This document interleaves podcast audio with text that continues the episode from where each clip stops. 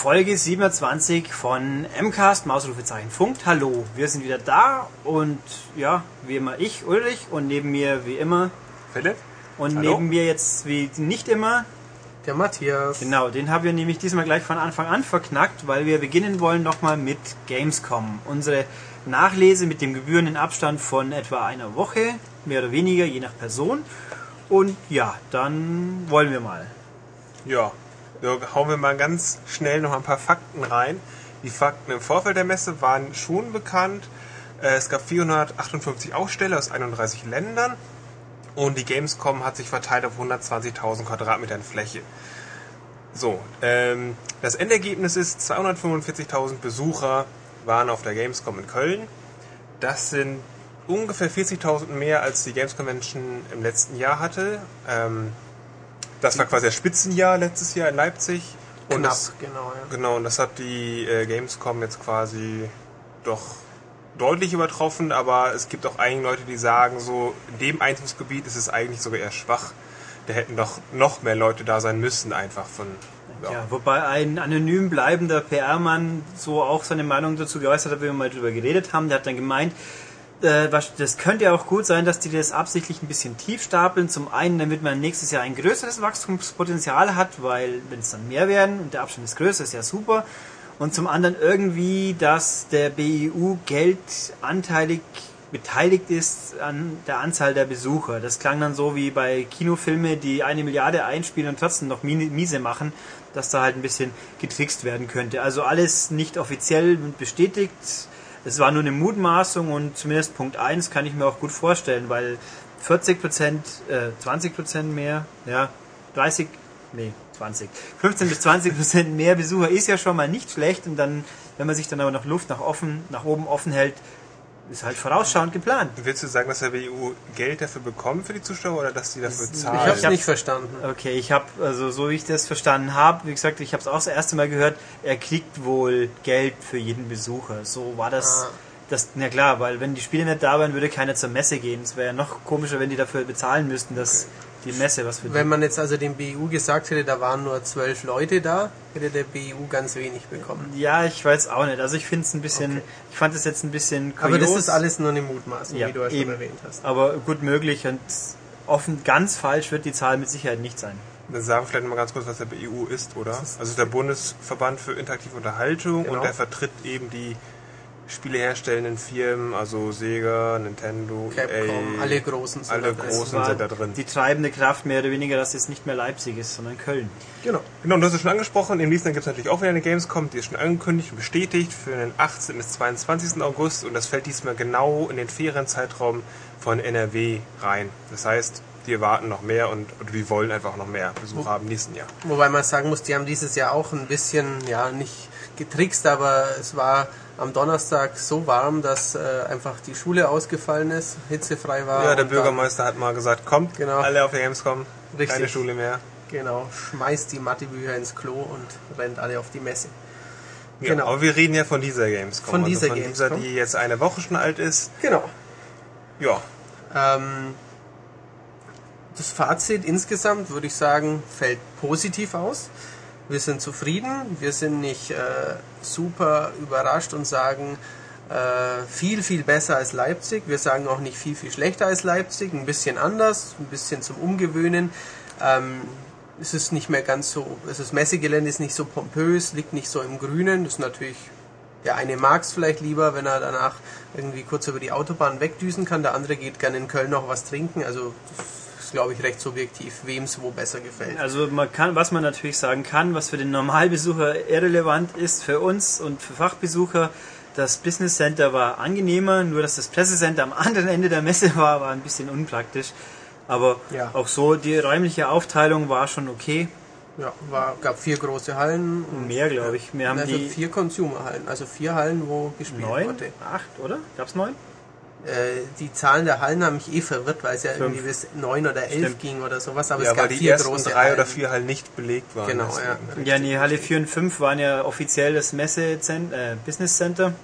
Und Halle 9, 5, 6 war das MMO-Halle, die ich großzügig ignoriert habe.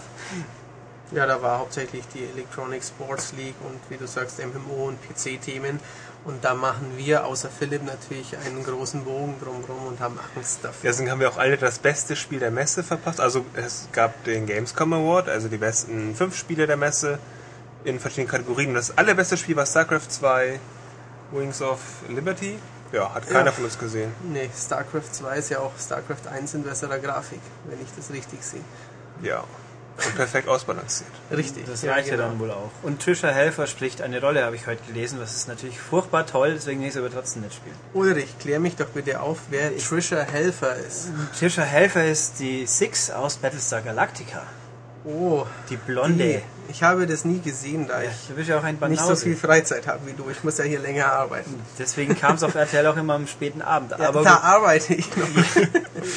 so nennt man das. Ah, nee, also ja, und die hat auch, glaube ich, war die nicht in irgendeinem Battles, in C&C 3, glaube ich, dabei auch. Keine Ahnung. Konsole. Mhm, Mit der Grace Park. So die, egal, wir schweifen ab. Ich kann ja ganz kurz mal, wir können ja ganz kurz mal die anderen besten Spiele der Messe durchgehen und ihr könnt ja ganz Genau. kurz dazu was sagen. Richtig, ob wir, das Ähm, ob wir dem denn zustimmen, zum Beispiel. Okay, also Segas Mario und Sonic bei den Olympischen Winterspielen war eigentlich eigentlich hat es keinen Preis bekommen und dann haben sie auch spontan eine Kategorie geschaffen, bestes Familienspiel quasi geworden. Ja, was sagt ihr dazu? Hat es das verdient? Ist es so Äh, toll, dass man eine eigene Kategorie schaffen muss dafür? Ich weiß nicht. Nein, denke ich nicht, aber ähm, keine Ahnung. Wusstest du schon, dass Pro Evolution Soccer äh, die Kategorie Bestes Pro Evolution Soccer 2010 gewonnen hat? Nein. Das ist aber Richtig, die habe ich spontan ins Leben gerufen und Pro Evolution Soccer hat sich gegen alle anderen Konkurrenten durchgesetzt. Ähm, sicherlich ein interessantes Spiel, war auch prominent äh, am Stand vertreten, war ein cooler Stand und so, alles drumherum passt da.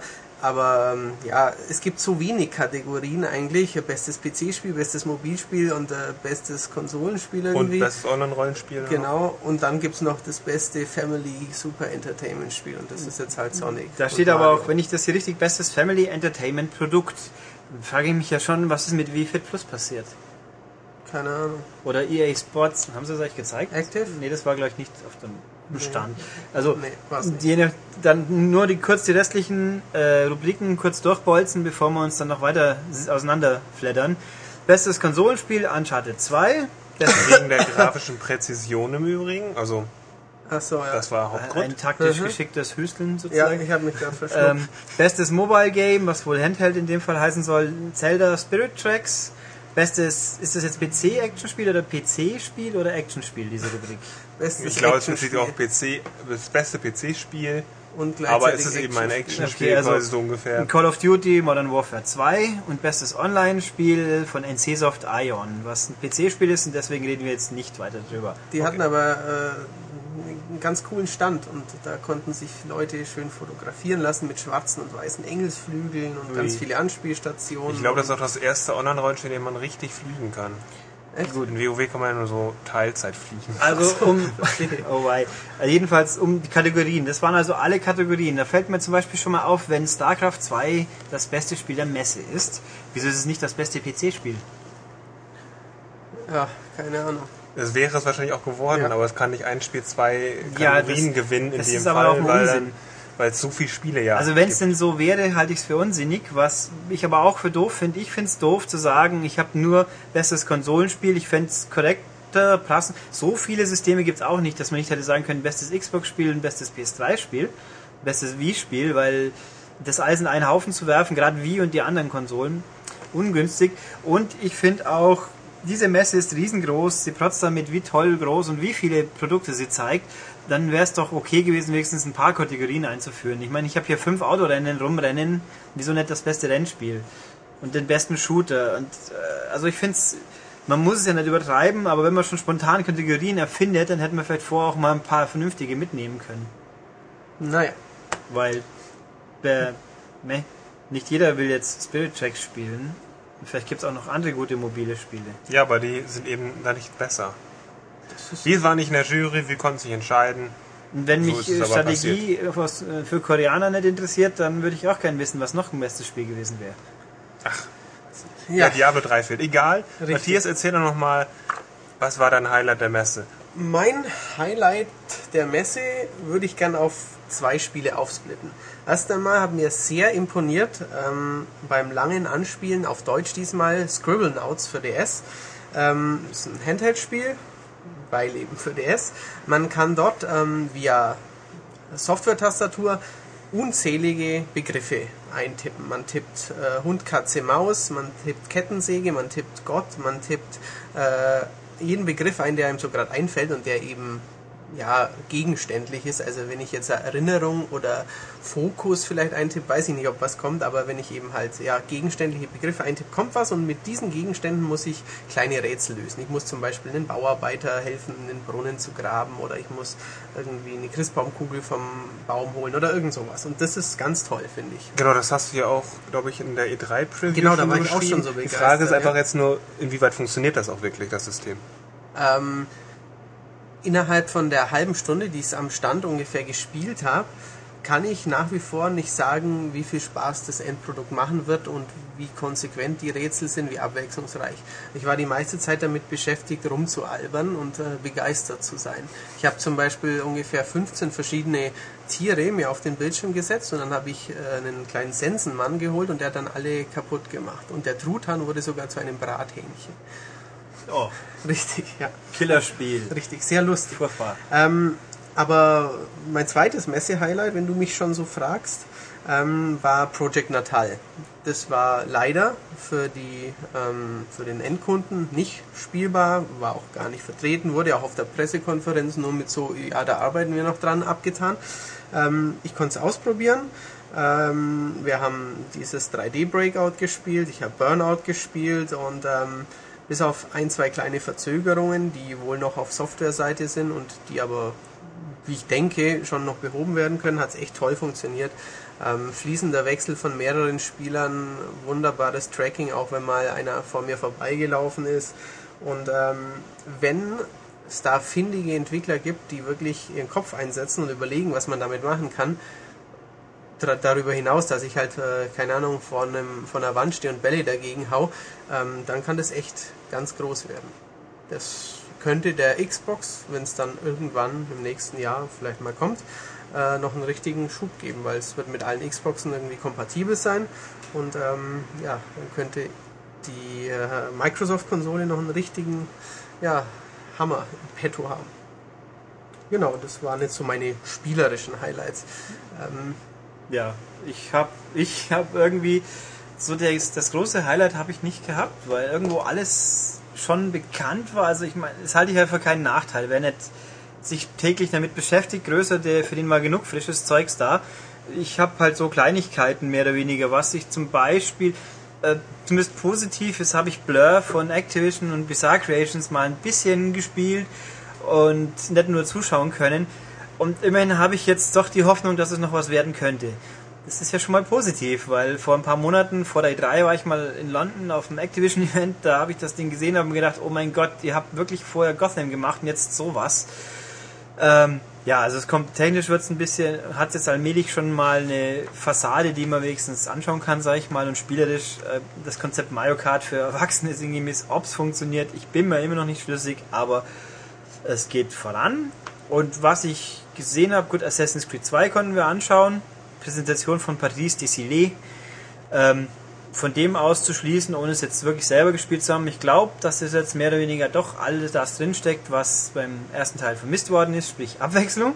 Und wahrscheinlich leider auch das, was beim ersten Teil genervt hat, diese blöde Gegenwartswelt. Nee, die ist auf jeden Fall drin, die haben sie uns auch nicht gezeigt, aber nicht, die war äh, theoretisch interessant. Die könnte noch richtig. Ja, theoretisch saublöd.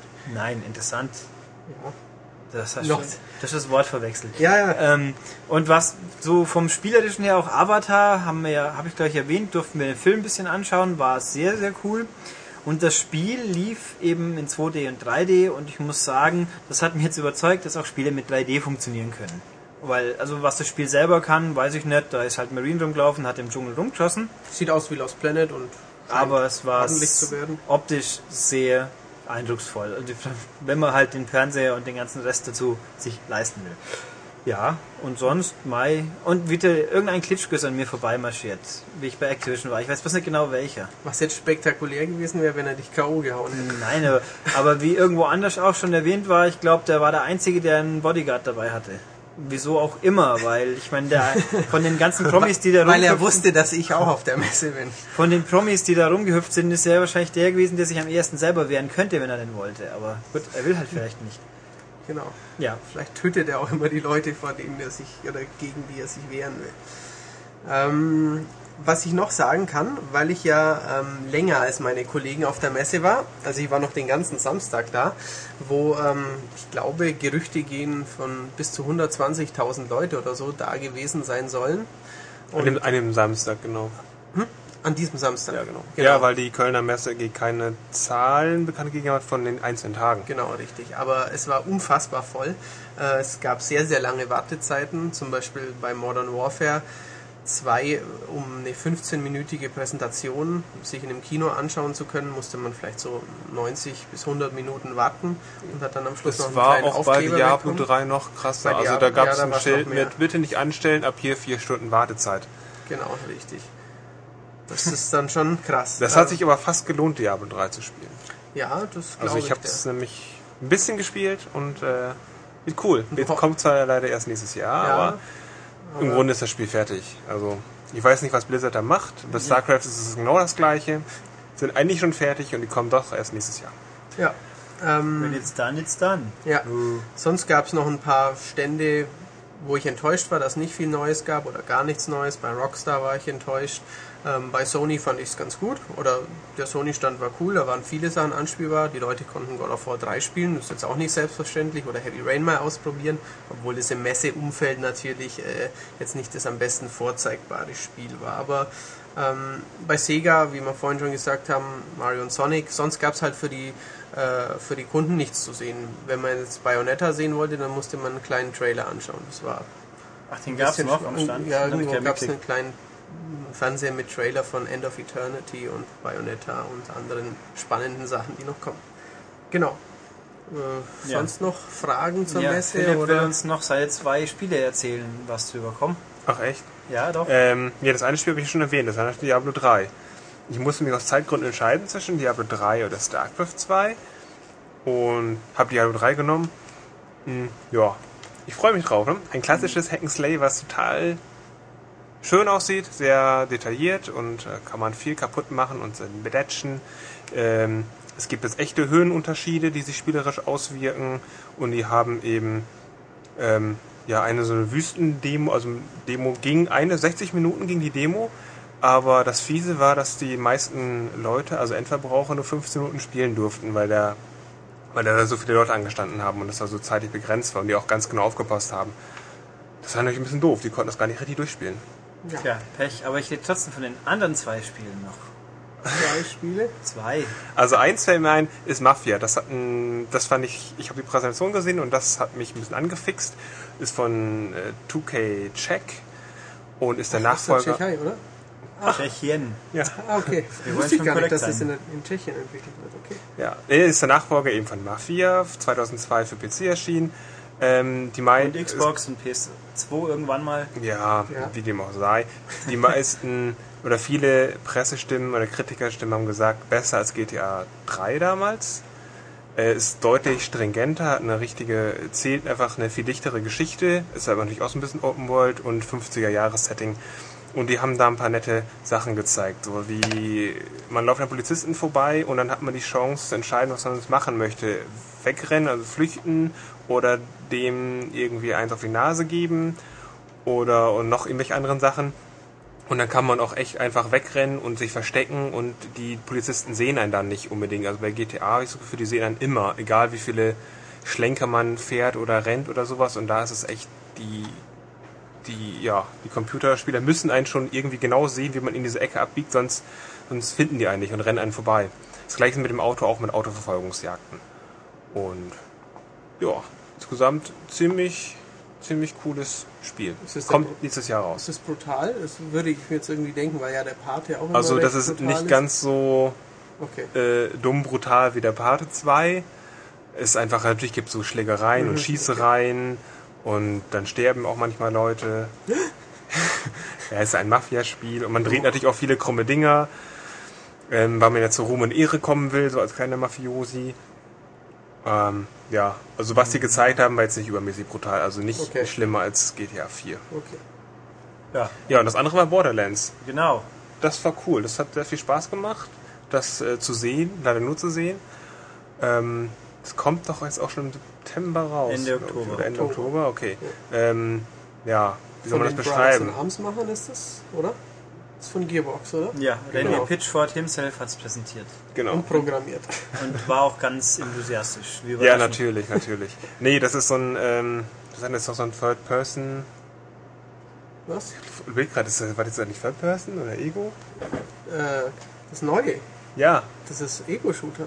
Mit Ja. äh, Rollenspielelementen. genau das Ding, darum ging es ja, dieses Rollenspieler. Ich, Ja, ja. Die also die mit den haben, Autos rumgefahren. ne? Genau, Das ist es, haben, es war so ein Genau. Squad, so vier Leute haben zusammen gespielt und ich habe einfach ständig mit den Monitor hin und her geschaut. Ich, deswegen wusste ich das nicht mehr nee, ganz genau.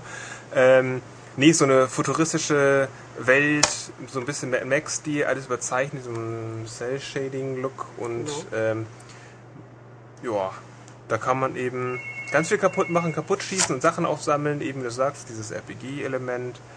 Ähm, so ganz viel Beute, dieses, dieses Looten ist da ganz stark vertreten und da kann man auch einfach nur rumlaufen und alles kaputt machen und Gegenstände aufsammeln, die besten und verkaufen und das macht alles irgendwie zusammen mit Spielern und man kann auch irgendwie on the fly da rein und rausgehen.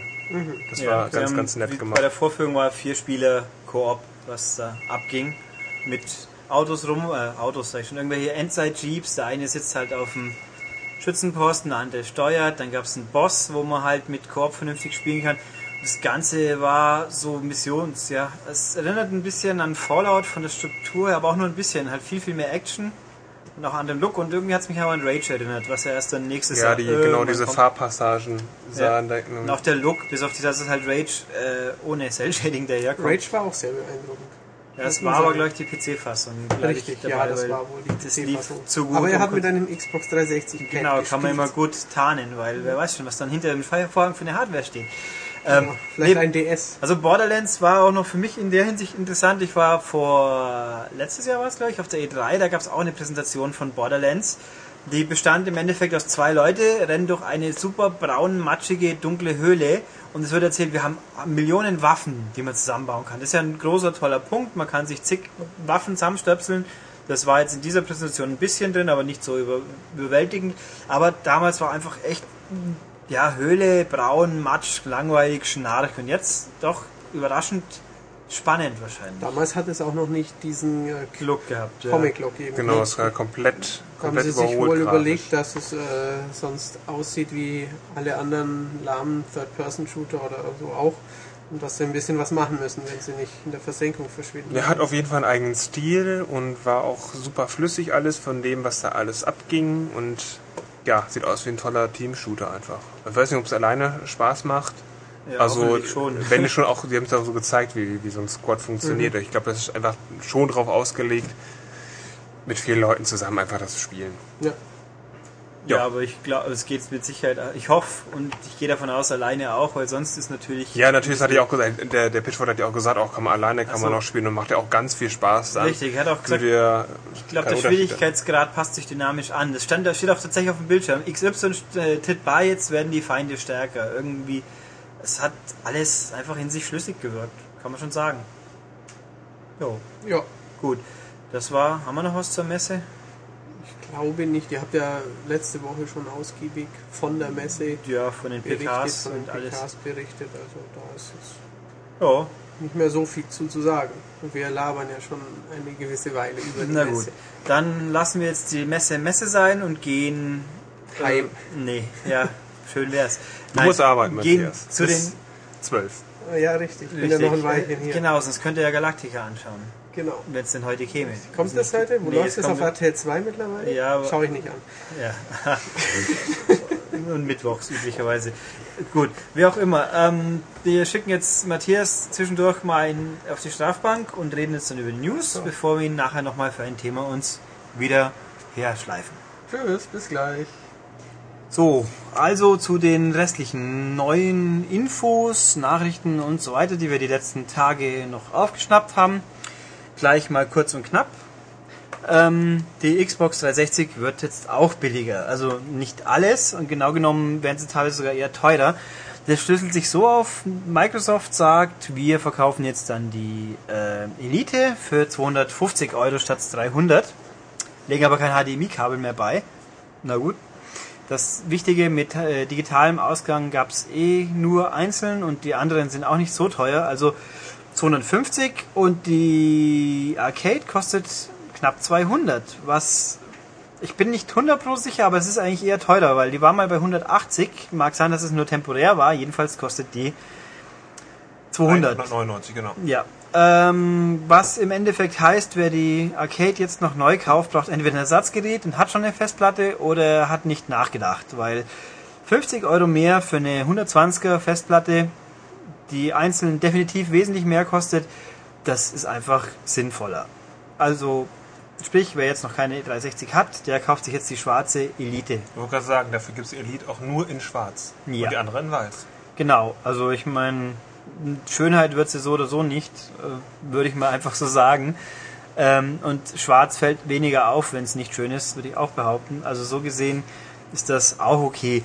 Ähm, also die Logik erschließt sich mir nicht so ganz, wieso die also wenn es nach mir ginge, könntest du die Arcade auch ganz lassen, ganz ehrlich, weil eine Xbox 360 heutzutage ohne Festplatte zu betreiben, das ist ja sich selber äh, unnötig zu beschränken, außer man will wirklich überhaupt nicht online gehen, was auch eine Beschränkung ist. Und ich weiß gar nicht, ob bei der Arcade ein Memory Card noch dabei ist bei dem Preis. Wenn nicht, dann wäre es nicht ganz besonders bescheuert, dann müssten wir eine kaufen. Nee, also Preissenkung, die hat laut Microsoft auch überhaupt gar nichts mit der PS3 Slim zu tun. Nein, nein, das ist eine eigene Idee gewesen. Das glauben wir natürlich jetzt auch alle sofort. Aber ja, mehr gibt es dazu eigentlich jetzt nicht zu sagen. Gehen Jo. wir weiter. Springen wir mal weiter äh, von Microsoft weg zu Nintendo.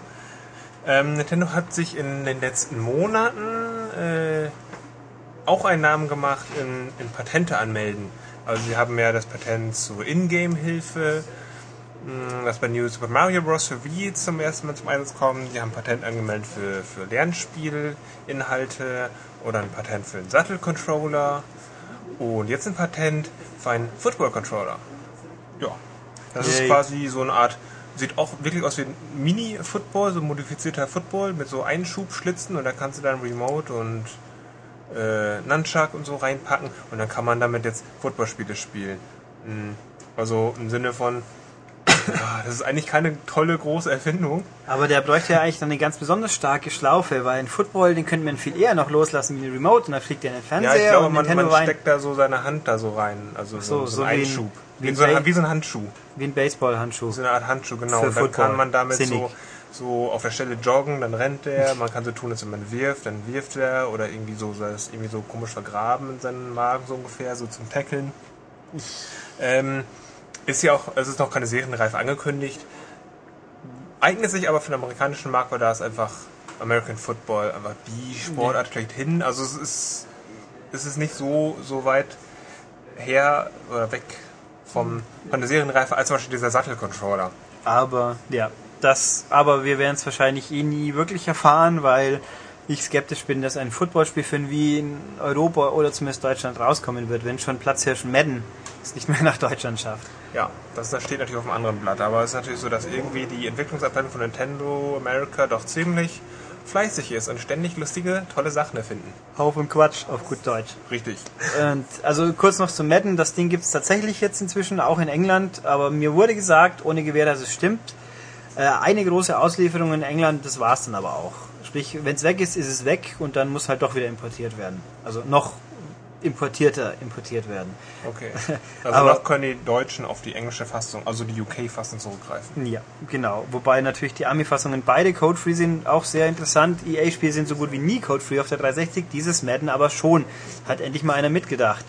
Ähm, sprich, wer es unbedingt haben will, kriegt es auch irgendwo her. Ja, gut. Ähm, weiter mit Guitar Hero mal wieder. Nämlich zum Thema, es kommt jetzt in äh, zwei Wochen ungefähr Guitar Hero 5 raus und dann gefühlt jede Woche ein weiteres. Was natürlich nicht ganz stimmt, aber Musikspiele haben wir wirklich genug die nächste Zeit. Interessant an Guitar Hero 5 war für mich auch, ich weiß mehr oder weniger alles drüber, seit der Gamescom weiß ich noch ein bisschen mehr. Ähm, wie das ist mit den Download-Liedern, die man bei World Tour gekauft hat zum Beispiel. Also Tatsache ist, mit Guitar Hero 5 kann man die World Tour Downloads spielen. Sie müssen aber noch geupdatet werden, weil so ganz tolle Sachen wie Bandmomente und Krimskrams dazugekommen sind. Deswegen müssen die Tracks überarbeitet werden. Sprich, es wird ein, das Lied wird gepatcht, wenn man spielen will. Wie es 100 Pro im echten Leben ausprobiert kon aussieht, konnten wir noch nicht probieren, aber es klingt nachvollziehbar. Ähm, was, äh, was man also für World Tour gekauft hat, ist auch kompatibel mit Guitar Hero 5 und es wird auch mit Band Tour kompatibel sein, wenn es im November rauskommt. Und auch Guitar Hero 5 Käufe sind mit Band Tour kompatibel und andersrum. Was nicht geht, ist Guitar Hero 5 und Band Tour Sachen mit Guitar Hero World Tour zu spielen. Sprich, wer nur das alte hat, der wird in Zukunft bei den neuen Liedern in die Röhre schauen wahrscheinlich. Aber wer Guitar Hero 4 oder respektive World Tour mag, der wird 5 eh wollen, weil das ist eigentlich so vorab zu sagen, von dem, was ich gesehen habe, in allen Belangen verbessert worden. Bekannt ist ja, man kann Instrumente frei mischen, wie man Lust hat, aber auch Karrieremodus hat jetzt mehr Kick, also es passt rundum besser. Was auch gehen wird, ist Import von alten Liedern. Sprich, es gibt die Option Guitar Hero World Tour Lieder und auch Guitar Hero Greatest Hits Lieder auf die Platte zu importieren und dann Guitar Hero 5 oder Band Tour zu spielen. Wie das ganz genau laufen wird, haben wir auch noch nicht gesehen. Ich weiß aber, der Menüpunkt ist in Guitar Hero 5 drin. Wieso ist das relevant? Bei Rockband war es noch anders. Bei Rockband hat man aus Rockband 1 die Lieder exportiert, aber man brauchte Rockband 1 dafür. Ähm, Hero 5, gut, da wird man auch World Tour brauchen, um Lieder zu kriegen, aber es macht man aus dem Hauptprogramm 5 raus. Äh, was mir noch gesagt wurde, es wird nicht mit allen Liedern gehen, also wird es halt auch wieder 2, 3, 5 erwischen, die irgendwelche Lizenzeinschränkungen äh, haben. Und es wird ein kleiner Obolus fällig, wie halt bei Rockband auch schon. Der wird aber angeblich klein sein. Also tippe ich mal einfach so spontan auf das gleich, gleichwertig von 5 Euro ungefähr. Das heißt also im Endeffekt, bei Guitar Hero 5 und Band Hero gibt es auch Lieder ohne Ende. Man kennt es halt schon, aber man kann es dann alle in einem Spiel spielen, so wie es eigentlich gehört. Ja, ich hoffe, dass es alles funktioniert so. Dass Ja. ich so einen Backup-Katalog von 500 Songs habe. Ja, das wird schwierig, glaube ich. Von der Gesamtsumme her. Aber es werden auf jeden Fall, und vom Preis her natürlich. Aber es wird schon einiges gehen. Wer immer noch nicht genug hat, der kann dann weiter schraddeln oder trommeln oder singen. Gut. Dann, was haben wir noch? Ein Gerücht, ein reines Gerücht. Irgendwo in, auf einer amerikanischen Webseite ist eine Umfrage aufgetaucht. Wieder mal, da war eine Frage dabei, wie man es denn finden würde, für eine komplette Staffel von einer gegen 100 ungefähr 15 Dollar zu zahlen. Da kann man jetzt rauslesen, was man will. Äh, Microsoft selber wird dazu gar nichts sagen, deswegen habe ich auch gar nicht gefragt, zugegeben. Ähm, aber ich halte es für nicht unbedingt unrealistisch, dass das vor sein wird. Es wurde auch nie gesagt, einer gegen 100 wird auf ewig umsonst sein, nur die Beta-Phase jetzt. Was die unter einer Staffel verstehen, ist scheinbar 13 Wochen lang. Und ja, ich weiß nicht, ob 15 Euro, wenn es denn so käme, wäre fast ein bisschen viel, aber realistisch betrachtet, wenn es denn so käme, hat man viel größere Gewinnchancen, weil aktuell die letzten paar Wochen haben so Pi mal Daumen, Daumen 7000 Leute in den Wochenendshows mitgespielt. Und wenn man dafür Geld zahlen müsste, wird sich wahrscheinlich reduzieren auf 700 vielleicht. Vielleicht gibt es dann auch noch bessere Preise. Hm, Das glaube ich nicht. Ich meine, was will man noch viel mehr wie einen guten, ordentlichen Plasma-TV und Ja, einfach Reisegutschein? mal öfter, dass man irgendwie auch in den Wochenendshows mal einen hochwertigen Preis gewinnen Ja, gewinnen wir nicht- ja. 1500 Euro Reisegutschein wäre schon okay gewesen.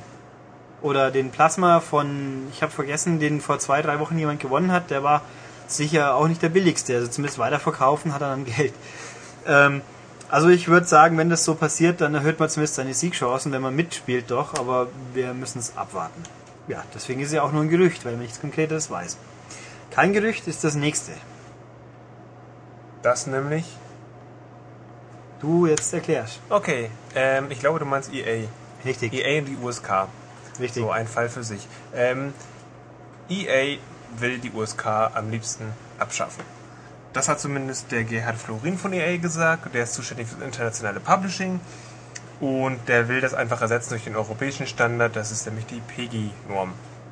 Hm, Ja, und eigentlich muss man sagen, er steht damit momentan, zumindest in Deutschland, auf, äh, also allein auf weiter Flur. Also von den Spielern sicher nicht, sagen wir es so, die wären natürlich alle happy, wenn Ja, das so käme. genau. Also es, die große Kritik ist einfach, ähm, dass beim, bei der PEGI-Norm entscheiden die Hersteller sie selbst ungefähr, welches Rating sie sich am liebsten wünschen. Also sie schreiben, füllen ein Online-Formular aus und machen da hier so und so, das ist das ist im Spiel drin und wir möchten gerne irgendwie sowas ab 12 haben. Und ja, wenn keine großen Fehler oder irgendwelche Unstimmigkeiten sind, ja, dann kommt es meist auch durch. Das heißt, es wird es ist die Kriter sagen, es ist einfach viel zu lasch. Ja. Und Das- ähm, EA hat ja auch mal ein paar erwachsene Spiele und die würden das wahrscheinlich anders sehen. Äh, der Gegenwind äh, kommt eigentlich von allen Seiten. Mm, Politische Parteien, äh, Grüne, SPD, FDP sagen alles hier darf auf keinen Fall passieren, USK muss bleiben. Äh, Es geht hier um Jugendschutz und da, wir können den Herstellern einfach nicht da freie Hand walten lassen und dass die dann einfach die, ja, ihr Alterskennzeichen machen, funktioniert gar nicht. Ähm, der Olaf Wolters vom BEU, den wir heute auch schon mal quasi hatten, ähm, der hat auch gesagt, so, das wird sowieso nicht passieren. Die USK gibt's äh, viel, viel länger als, als die PG-Norm. Ähm, passiert alles nicht. Und ja, sagt einfach sowieso, man soll nicht, ähm, ja, soll man sagen. Es würde einfach nicht funktionieren, äh, so einen europäischen Standard in Deutschland zu finden, weil es so länderspezifische Eigenheiten gibt. Einfach in Deutschland mit Hakenkreuzen, das ist in England zum Beispiel nicht verboten. Ähm, in Griechenland darf man keine Sammelkartenspiele verkaufen, weil das äh, die Suchtgefahr quasi, weil die Suchtgefahr besteht. Also es Das gibt kommt bei einfach, uns schon auch noch irgendwann. genau, also es gibt einfach diese Spezifizierung und ähm, deswegen kann man es einfach, europäischer Standard wird nicht funktionieren mit Deutschland. Ja, So. das ist ja zwangsläufig Tatsache. Das, Ja, also das alles leben wir ja schon. Der, der Florin steht ein bisschen allein, steht alleine, sagt aber so, hey, man muss nicht immer nur auf Gewaltdebatte pochen und Suchtgefahr, sondern man kann auch mal einen kulturellen Wert sehen von Spielen. Ähm, Der sagt auch, also sei es klipp und glatt, das wäre Zensur, was hier passiert. genau, sagt er auch so, das ist alles Zensurs. Und, Und äh, keiner stört sich so recht dran. Das ist natürlich auch nicht ganz richtig, aber wenn sich die Basis dran stört, interessiert es die oben natürlich nicht zwingend, das ist ja auch klar. Ähm, es gab auch irgendjemand, irgendwo gab es mal eine Deutungsweise, der sagt das natürlich, weil das auch billiger wäre, wenn man europaweit die gleiche Packung drucken könnte.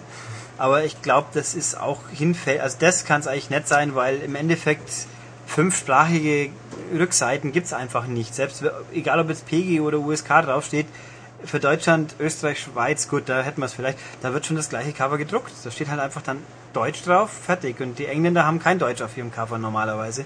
Das ist auch gut so, wer will das schon?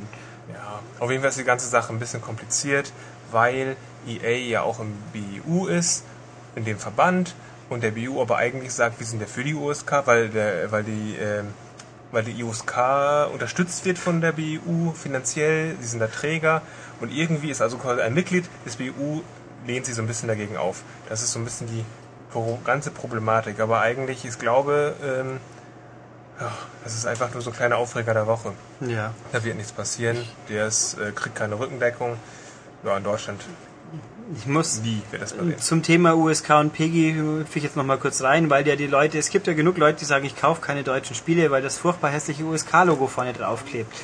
Ähm, das finde ich jetzt persönlich, persönlich, also schon engstirnig. Ich meine, natürlich ist es nicht immer schön, aber es gibt genug Spiele, wo es beim besten Willen einfach nicht wirklich stört, auch wenn es groß ist.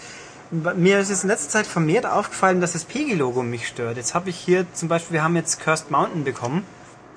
Die Tage das fertige Spiel. Das USK-Logo ist rot, glaube ich. Ist es ein 18er oder war es ein 16er? Okay. Ah, Hm? Was? 12? Nee, blau. Blau. Ah, der Schmied ist farbenblind. Also es ist wohl offensichtlich blau. Ja, oder das. Ähm, äh, blau und das fällt, das fügt sich, weil das Cover so dunkel ist, das stört nicht weiter. Und daneben hat man irgendwie so ein knallgrünes, glaube ich. Matthias, was für eine Farbe hat das PG-Logo? Und Okay, wir einigen uns auf bunt, also ziemlich helles, knalliges Zahl, ich weiß nicht mehr welches ist. Und das fällt tatsächlich mehr auf, obwohl es bloß ein Viertel der Fläche hat. Das ist dann aber neu, oder? Weil die eigentlich mal schwarz-weiß Ja, waren. das ist auch neu. Durch diese neue Auslegung von PG in England, wo wir auch mal hatten, Ja. da kriegen die eine andere Färbung, jetzt gelb, grün und rot üblicherweise. Oder auch Beatles, was die Tage rauskommt. Das Cover ist schwarz-weiß, das, PG das USK-Logo ist weiß, passt also perfekt. Und daneben hat man ein grasgrünes, glaube ich, PG-Logo, was den, den Eindruck bricht. Abgesehen davon, dass natürlich, wenn beide auf dem Cover sind, ist es ein bisschen viel auf einmal, aber die Leute müssen ja in der Krise auch sparen und drucken halt nur ein Cover, was, ja, wie wir gerade wieder festgestellt haben, auch Ja gut, Österreich hat PEGI, das wird wohl der Grund sein. Die Ösis sind schuld, ihr seid schuld. Ja. ja. das Problem bei PG ist ja auch, es steht ja nicht nur die Zahl drauf, sondern die haben ja diese kleinen Symbole Ja, die sind aber hinten Inhalt. drauf. Ja, aber trotzdem, also Auch natürlich, die ist drauf. die haben auch feste Regeln, die aber halt auch äh, irgendwie ab und zu absurd sind. Da ist jetzt Beatles ab 12 in England und überall sonst, weil halt die Texte äh, Drogenanspielungen haben würden. Haben sie auch, okay, aber das, da muss man schon aufpassen und wissen und überhaupt Englisch verstehen. Also ein bisschen bizarr ist manchmal schon, was im Ausland gewertet wird, auch.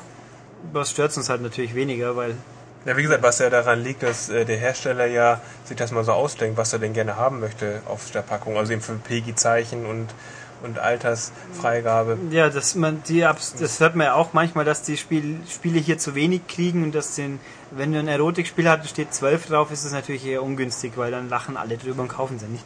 Aber, naja, also, zu fassen, um es abzuschließen, letzten Endes wird sich doch nicht wirklich ändern. Da kann der Herr Florin sagen, was er will. Und sind wir froh, wenn die USK so bleibt, wie sie jetzt ist und nicht schlimmer wird. Oder die Regelung nicht schlimmer wird. Ja. Ja. Gut, damit sind wir mit den News erstmal wieder durch, holen uns jetzt Matthias zurück und reden mal über was Spiele zentrierteres. Bis gleich. So, wie angedroht haben wir jetzt Matthias wieder nochmal da. Ja, ich bin wieder hier. Genau, und der erzählt uns jetzt nämlich noch was über einen mehr oder weniger wichtigen Download-Content. Genau. Ähm, lange Zeit war es still um Mass Effect 1. Ähm, Teil 2 wurde angekündigt, wurde präsentiert und jetzt plötzlich taucht noch äh, ein zweiter Download-Content für den ersten Teil dieses Sci-Fi-Rollenspiels auf. Kostet 5 Euro, ähm, ist logischerweise nur für 360 erhältlich, weil es ja auch das Spiel nur für 360 gibt. Ähm, den können wir seit gestern runterladen, in verschiedenen Sprachen, auf Deutsch, auf Englisch und glaube ich auch auf Italienisch. Italienisch erstaunlicherweise. Genau, richtig, Wieso ja. sind, das ist eben großer Plus, was bisher nur Mass Effect und mit Abstrichen Fable geschafft hat, äh, wirklich Content in der Sprache anzubieten, der für Leute, die importiert haben. Das ist siehe Fallout, für die immer sehr viel Spaß, selbst wenn es kompatibel ist, ärgerlich. Hier geht's. Wieso jetzt allerdings Italienisch konkret angeboten wird, aber kein Französisch zum Beispiel, keine Ahnung, aber gut. Ähm, ja, ich habe mir die deutsche Version gestern geholt. Nein, vorgestern schon. Ähm, was für euch Anfang der Woche war, quasi. Und ähm, das jetzt, ich schätze mal, bisher zwei bis drei Stunden gespielt. Ähm, es ist eine neue Raumstation, taucht plötzlich auf in einem dieser Sternennebel eben. Da fliegt man hin. Ähm, und es muss, ich glaube, es ist, orientiert sich ein bisschen an ähm, dem ersten Fallout-Add-on quasi, weil es ganze virtuell ist. Also man äh, kämpft nicht wirklich, sondern man kommt in, so in diese Pinnacle Station, eben so eine Weltraumstation und dort ist ähm, so ein menschlicher Captain, der einem sagt, ja, Sie können jetzt hier äh, diese Trainingsmission absolvieren und dabei Punktzahlen und Bestzeiten und so erzielen und dann kommt ein ziemlich grimmiger, ich glaube, ähm, ja, einer von der Alien-Rasse und äh, der ist sauer auf, auf einen anderen und dann muss man selber intervenieren und jemanden beschützen ein bisschen und äh, dann sich daran machen, die ganzen Bestzeiten von diesem Bösen zu schlagen. Dann kommt man zu so einem Salarianer, der ist hier der Technikguru und der sagt, kommen Sie doch zu mir und welche Mission hätten Sie denn gern? Und dann kann man vier verschiedene Missionstypen auf Zeit, äh, Jagd machen, Wettkampf und so ähnlich heißen die, starten in äh, drei verschiedenen Umgebungen. Oder sind es vier verschiedene? Es sind vier verschiedene Umgebungen, aber es sind insgesamt nur zwölf Missionen. Also es gibt nicht jeden Modustyp in jeder Umgebung. Ähm, leider konzentriert sich das Add-on darauf, dass geballert wird. Und äh, wir wissen ja, dass Mass Effect ein hervorragendes Spiel ist, aber ein hervorragendes Spiel, weil neben vernünftiger Third-Person-Action eben tolle Dialoge, eine tolle Welt, viel Geschichte, moralische Entscheidungen und so- und so dabei sind. Third-Person-Ballern ist leider nur gut, ordentlich. Ähm, und mit diesem ordentlichen Geballer macht ihr jetzt Missionen auf Zeit, Missionen, bei denen ihr möglichst viele ähm, Androiden umnieten müsst, um neue Zeit zu bekommen. Dann kommen so kleine Zwi ja, Zwischengegner, größere Brocken. Man setzt ein paar von seinen telepathischen oder telekinetischen Fähigkeiten ein und versucht sich halt so durch diese Ac- jeweils zwei bis drei Minuten, mal auch fünf Minuten dauernden Action-Missionen zu ballern. Einige muss man sehr oft probieren, weil vor allem im Modus äh, auf Zeit äh, es ist echt kritisch, weil da die Computergegner irgendwie, man schafft es selber in zwei Minuten und muss aber 1,20 unterbieten. Das hat mich gestern, ich glaube, eineinhalb Stunden nachts gekostet, bis ich das endlich geschafft habe. Ähm, macht Spaß, bringt auch wieder, ähm, nein, bringt diesmal eben keine Erfahrungspunkte ein, aber Ah. Ja, richtig, äh, also der Charakter wird nicht aufgelevelt. Man Super. kann, man kann aber halt seine Kollegen, Aiden oder Rex oder so, kann man alle wieder auf die Mission mitnehmen, stehen manchmal dumm im Weg, also das meiste muss man dann doch selber machen. Ähm, Gut, das keine Erfahrungspunkte ist eigentlich in sich schlüssig, weil, weil es sonst ja nur können ein wir virtuelles Ding ist und das könnte man millionenfach machen. eben, weil Genau. nicht bei Unterschied bei Fallout, da spielt man einmal durch und dann kommt man nicht mehr rein, mit, in, mit diesem Charakter zumindest. Okay, ja. Ja, nee, was, ja, also Also es ist, wenn einer Mass Effect liebt, ist es schon empfehlenswert. Dann kann man damit zwei, drei Stunden wieder eben in seinem Spiel verbringen, das man jetzt vielleicht schon ein halbes Jahr nicht mehr gespielt hat. Ähm, aber man muss schon auch sagen, es konzentriert sich eben auf einen Teil, auf einen Spielteil, der nicht so brillant ist, nämlich auf das Ballern. Und was auch offenbar nicht ganz unproblematisch ist, zum einen die Einstiegsbedingungen. Man muss natürlich, um das spielen zu können, mit dem Raumschiff unterwegs sein.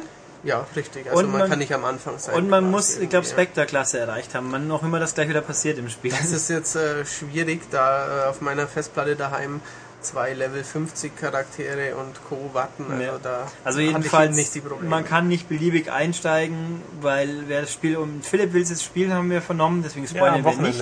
Aber es gibt Spoiler nicht, wer alles stirbt.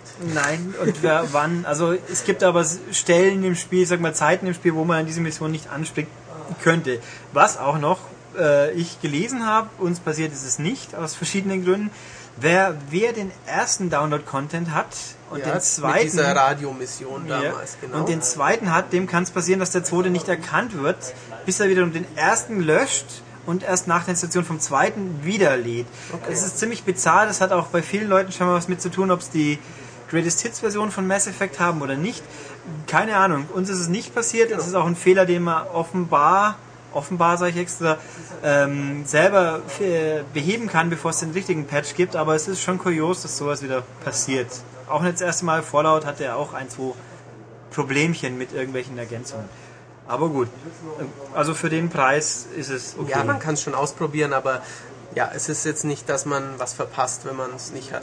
Genau, wenn man den zweiten Teil sich darauf freut und im ersten schon abgeschlossen hat, dann kann man das auch im Online-Regal liegen lassen. oh, das ist schön. Das ist gesagt. schön gesagt. Schön, gut. Damit gehen wir weg vom Download-Content, verabschieden Matthias Auf Wiederschauen. und schmeißen uns jetzt dann in die Spiele. Dann gehen wir mal weiter zu den Download-Spielen und da fange ich jetzt mal an mit einem Indie-Game. Indie-Games gibt es ja auf der Xbox 360 seit ein paar Wochen, oder? Ja, also seit dem Update auf das neue Dashboard gibt es es endlich auch in Deutschland. In der neuen Ausgabe der M, die jetzt ab diesem Freitag am Kiosk steht, also losrennen und kaufen, hopp hopp, haben wir einen Zweiseiter drüber, wo ich mal ein bisschen über die Grundzüge von den Dingern eingehe und halt ein paar Tipps vorstelle. Das Spiel, über das ich jetzt aber rede, ist da nicht drin, weil es zum Zeitpunkt des Artikelschreibens in Deutschland noch nicht freigegeben war. Es ist irgendwie recht kompliziert. Die Autoren müssen ihre Spiele für alle Territorien einzeln freischalten und die alten waren halt für Deutschland noch nicht, weil es nicht gab. Und äh, lange Rede, kurzer Sinn. Es gibt einen Satz voll Spiele bei uns noch nicht. Ein paar kamen später und das ist eins davon. Und das ist richtig, richtig gut. Nämlich Miner Dig Deep heißt das Ding. Und es ist im Endeffekt ähm, ein Bergbausimulator, nenne ich es jetzt mal. Mit Rollenspielanleihen. Mit Rollenspielanleihen. Also es ist ein bisschen Mr. Driller mit drin, ein bisschen viel Loot-Grabbing, würde ich sagen. Also für Leute, die looten wollen, nur zu. Also Beute sammeln. Ja, da, die coolen Menschen wissen das doch alle. Oder? Ist Looten ein Online-Spielbegriff, würde ich jetzt behaupten. Ja. Also zumindest einer, der so in die Sprache übergegangen ist. Ja. Ich weiß nicht, wie, wie, viel, in wie vielen Konsolentiteln man looten kann. Außer bei Borderlands jetzt ja. Und bei Sacred. Natürlich sowas. Action-Rollenspiele. Und halt, also ich glaube, dass die meisten Leute schon mal davon gehört haben. weil Okay, was kann ich denn dann in meiner Dig Deep so alles looten? Blablabla. Ähm, was kann ich looten? Also ich bin im Endeffekt halt ein kleiner Bauarbeiter, der so rumwuselt und springen und, und äh, Bauarbeiten. Minenkumpel. Wie nennen wir ihn am geschicktesten? Kumpel? Bergmann? Äh, Kumpel ist, glaube ich, der... Bergmann und Kumpel. Nehmen wir Bergmann. Also ein kleiner Bergmann mit seinem lustigen kleinen Helm, der so rumwuselt, so wirklich nur ganz klein ist. Die Grafik vom Spiel ist ziemlich simpel gehalten. 2D-Ansicht halt, Seite, Erde, passt aber.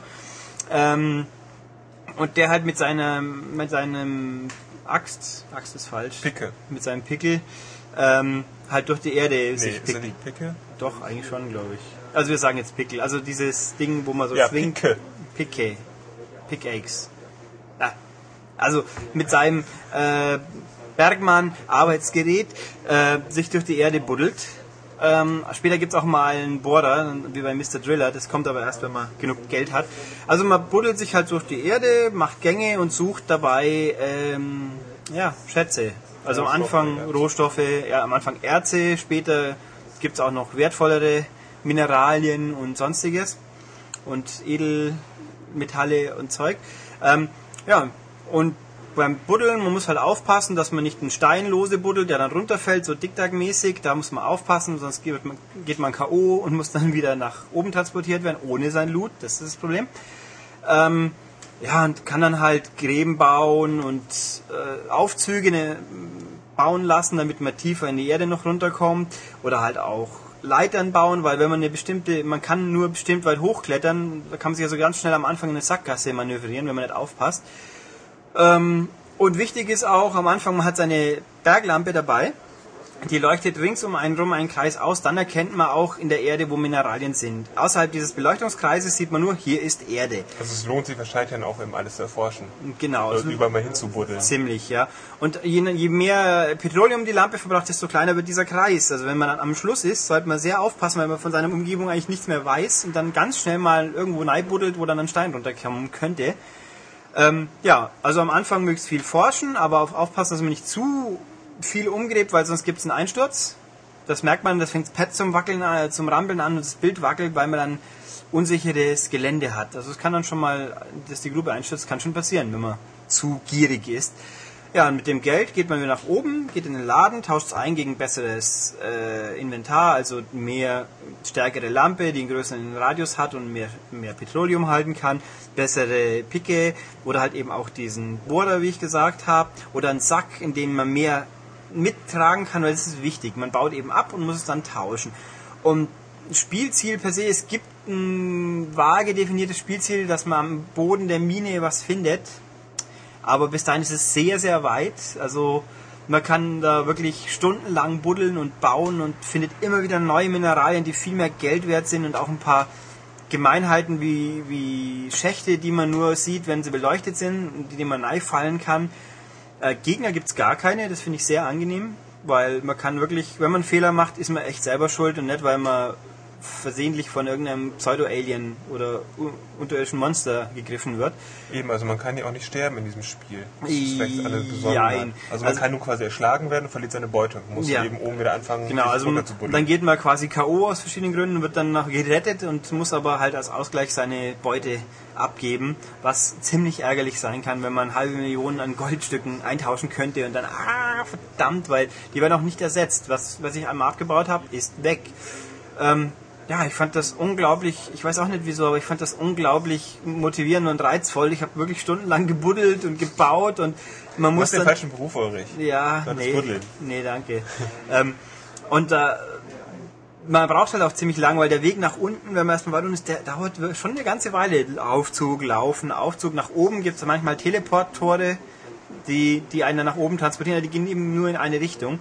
Also, nee, wirklich richtig tolles Spiel. Aber das heißt ja, dass da doch schon lange Laufwege sind, denn um seine Beute zu sichern, muss man dann wieder ganz an die Oberfläche in sein Ja. Häuslein marschieren. Ja. Muss man dann nicht abwägen, ob man es macht oder nicht. Aber es Nee, ist auch nee. ärgerlich, wenn man dann ja stirbt. Also Ja, quasi, wenn man dann äh, kurz mal K.O. gehauen Das ist wird. saumäßig ärgerlich, wenn man, wenn man quasi einen vollen Rucksack hat und dann noch von dem Stein erwischt wird, wenn man zu gierig war und dann eben alles verliert. Also der Weg nach oben ist wegen diesen Teleportoren, die ab und zu auftauchen, nicht ganz so aufwendig. Kann man auch den Weg zurücknehmen? Also Nein. sich in die okay. Runter- Nicht zurück mi- beamen. Nein, runter geht's immer schön brav zu Fuß oder mit dem Lift.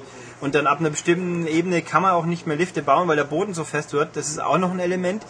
Der Boden wird nach unten immer dichter. Also am Anfang mit zwei äh, Schlägen ist, ist ein Feld Erde weggeräumt, später braucht man viel mehr.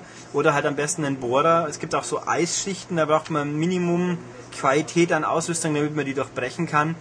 Das ist, also das Spiel lässt einen nicht alleine, es gibt nicht allzu viele Hinweise, aber es lässt einen nicht in der Sackgasse laufen. Aber das sorgt dann ja auch eigentlich für ein bisschen Motivation, weil sonst könnte man sagen, ach, ich bohre mich einfach von vornherein ganz nach unten, um mal zu gucken, wie der große Schatz dann Genau, ich aussieht. finde, ich finde es war super motivierend. Einfach so, was gibt's jetzt noch für ein Mineral? Ach, da ist wieder was Neues, was da hinten so blitzt. Das muss ich jetzt mal schauen, was es ist. Also ich finde das wirklich toll. Und das Tollste an der Geschichte ist, Indie-Game, das kostet ganze 200 Punkte. Also das sind zweieinhalb Euro ungefähr. Und das würde ich sagen, ist wirklich jeder, der Punkte übrig hat, weil es passiert ja oft genug, dass man irgendwie 100, 200 Punkte übrig hat, weil die Summe nicht aufging beim Download. Das ist echt lohnenswert. Also es gibt schon wirklich eine Handvoll richtig guter Indie-Games, aber ich würde sagen, das ist das, was mir bisher mit Abstand am meisten Spaß gemacht hat und das ich ernsthaft als normales Live-Arcade-Spiel auch jederzeit empfehlen würde, wenn es da gäbe. Auch für mehr Geld wäre es das wert. Mein Gott, es ist halt technisch ein bisschen simpel gestrickt, ohne jetzt schlecht auszusehen, aber sehr, ziemlich simpel. Damit man, darauf muss man sich halt einlassen, aber ich glaube, das kann man hier. Und wirklich, ja. Ganz kurz noch, das heißt aber, es gibt ohne nur ein Level. Das Spiel ist nur eine, eine große Karte. Im Endeffekt ja. Es ist aber eine zufallsgenerierte Karte. Also jedes Mal, wenn man neu startet, ist die Mine anders aufgebaut. Also die Mineralien, das könnte sich eh kein Mensch merken, weil die ist ungefähr zwei Bildschirme breit, drei, glaube ich, Bildschirme breit und ewig viele tief. Also ich könnte es gar nicht abschätzen. Also die Tiefe, es geht weit über 1000 Höheneinheiten und auf einem normalen Bild sind, glaube ich, 10, 15, 20 zu sehen. Also es ist wirklich sehr, sehr tief. Okay. Und man kann halt auch, wenn man das Ziel erreicht hat, quasi eine neue Mine starten. Also es gibt auch per se keine Punkte, man verdient halt Geld, das man eintauscht oder auch nicht. Aber es ist einfach die Spaß an der Freude am Buddeln und das funktioniert richtig gut. Ja. Gut, damit meine Begeisterung von einem Indie-Game gehen wir zur Begeisterung für ein Nicht-Indie-Game, nämlich Microsofts wohl bisher wichtigstes, größtes, am meisten gepushtes Xbox Live Arcade-Spiel Shadow Complex. Das gibt es jetzt schon seit, äh, seit der Gamescom, deswegen haben wir letztes Mal auch nicht größer drüber geredet. Und ja, ähm, es ist so gut, wie man sich erwartet hat. Ja, und die Leute, die es nicht mitbekommen haben, sollten vielleicht wissen, was das denn ist für ein ja. tolles Spiel, worauf die meisten vielleicht gewartet ja, haben. Shadow Complex, ich würde es beschreiben als ein modern gemachtes Sci-Fi Metroid Castlevania Crossover. Mhm. Gut. Äh, also es ist ein 2D-Spiel, also mit, mit schicker 3D-Grafik, aber man läuft im Endeffekt zeitlich wie auf einer 2D-Ebene. Man könnte es auch mit Bionic Commander Rearmed ein bisschen vergleichen, bloß besser. Und weniger ähm, bunt. Äh, ja, es ist gerne ein bisschen grau, ein bisschen blau, ein bisschen braun, also sehr metallische Farbtöne und erdig ein bisschen, aber äh, sehr stimmig in sich. Ja, man spielt so ein, äh, ich glaube, ich glaub, er ist ein Soldat, aber der halt so Freizeit mit Freundinnen unterwegs ist und die stolpern so versehentlich über eine Verschwörung von irgendeiner Terrororganisation, die halt einen Anschlag Also das was so den Durchschnittsbürger eben passiert. Ja, also die Story ist angesiedelt im, ich hab's vergessen, irgendwie in einem Universum von Orson Scott Card, der ein bekannter Sci-Fi-Autor ist. Ähm, bloß, wenn man die Bücher von dem nicht liest, ich habe keine Ahnung, ob das wirklich stark angebunden ist. Man muss es auf jeden Fall nicht kennen. Dann sind es halt generische Terrororganisationsfuzis. Aber die Story funktioniert schon. Dialoge geschrieben von Peter David, bekannter, ja, wer sich auskennt, bekannter Comic-Autor unter anderem. Aber auch das, es gibt halt ein paar Dialoge, wenn es jemand sonst geschrieben hätte, wäre auch nicht wild gewesen. Passt aber alles. Nee, also dann ist man halt so der Mensch, der am Anfang halt nur eine kleine Feuerwaffe dabei hat. Wichtig, die Waffen haben unendlich Munition, alle, über die man hat, sehr gut. Man muss aber halt nachladen. Aber kein Frust mit, ich brauche jetzt Munition, was ist los? Bei den normalen Waffen zumindest. Ähm, und dann dringt man denen ihren Komplex ein, in ihren unterirdischen. Das ist halt wirklich wie Castlevania Metroid-mäßig immer so mal Bildschirmgroße, mal ein bisschen scrollende Bereiche meistens, von denen man durchläuft und halt den Weg sucht, äh, den man auch sieht anhand einer einblendbaren Karte, wie eben auch Castlevania oder Metroid, wo man sieht, hier ist mein Zielpunkt, da muss ich hin. Und dann kommen halt ja, Bösewichte in jedem meistens, die dann auf einen schießen. wie überraschend. Ähm, den man dann mit dem rechten Stick anziehen kann. Also der Gag ist, die Bösewichte kommen schon mal aus der Tiefe des Raums, aber man, man steuert wirklich nur mit dem rechten Stick im Kreis und die Waffe geht dann schon in die richtige Richtung. Das hört sich jetzt ein bisschen komisch an, aber wenn man gespielt hat, das funktioniert problemlos. Man hat sich auch bis in wenigen Situationen sehr schnell dran gewöhnt. Das Einzige, was mir da unangenehm aufgestoßen ist, manchmal wird man von Leuten beschossen, die außerhalb des sichtbaren Bildbereichs sind die dann ja, halt so quasi fünf Zentimeter neben dem linken Bildschirmrand stehen und man sieht sie da noch nicht. Die kann man aber dann auch treffen, das ist der Gag, aber trotzdem ist es halt blöd, wenn man erstmal beschossen wird. Ähm, aber das sind jetzt ja nicht nur irgendwelche einfachen Terroristen mit irgendwelchen AK-47, sondern da sind ja auch richtig große Brocken dabei, ja, also Roboter und sowas. Ja. Also irgendwie geht es ja dann in die spacige Richtung. Ja, es gibt halt so Endbosse gelegentlich, die auch mal bildschirmgroß sind, so Mac-mäßig, bisschen Metal Gear-Erinnerung äh, mäßig. Also ja, halt mechanische große Brocken. Okay. Ähm, und was ist denn dann die große Leistung des Spiels? Also warum ist es dann wirklich so gut? Also wir haben es ja auch jetzt getestet, groß getestet, ähm, hat auch eine gute Wertung bekommen. Ja, Und ja, was ist denn jetzt irgendwie das, das Tolle an dem Spiel? Warum sollte man sich das jetzt zulegen? Ähm, ja, nun, wie fasse ich das zusammen? Also ich finde, äh, ganz groß ist dieser äh, Forschungsaspekt, der eben, jetzt sage ich zum 15. Mal Castlevania und Metroid, halt genauso ist. Eine riesen Map, wo man sieht, ich habe jetzt 3% das erkundet und da geht's weiter, verschlüsselte, äh, verschlungene Pfade, Wege, wo komme ich da hin? Also dieser Erfor Forschungsaspekt, wie komme ich irgendwo hin? Was gibt's noch zu finden? Das ist sehr reizvoll. Dann hat es ein sehr klug gemachtes Auflevel-Aspekt. Also man entwickelt sich weiter, findet immer wieder mal eine neue, bessere Wumme. Später im Laufe des Spiels kriegt man auch andere Ausrüstungsgegenstände und Granaten und so. Oder halt so eine Schaumwaffe, mit der man irgendwie so Schaum hart, schnell halt einen Schaumstoff rausschießen kann, mit dem man Sachen, sich auch mal Brücken baut, sogar ein paar Mal. Ähm, und dann halt auch die kluge äh, Idee, wie man halt Wege findet. Man hat eine Taschenlampe dabei. Wenn man mit der irgendwo hinleuchtet auf verschlossene Bereiche, dann werden die farblich markiert, sodass man erkennt, mit was für einer Zusatzwaffe oder Gerät man das wohl knacken kann. Also kriege ich das Tor dann auf mit einer Granate oder brauche ich diesen Schaumstoff oder ähm, Raketenwerfer. Das sieht, man halt, weiß man genau forschen. Es gibt sehr viele versteckte Bereiche, wo man halt dann noch Goodies findet, also seine Vorräte aufstockt oder Goldbarren für Punkte oder ähm, Keycards für ganz besonderen Ausrüstungsgegenstand und das ist schon teilweise sind sie offensichtlich, teilweise ist es ziemlich gemein versteckt.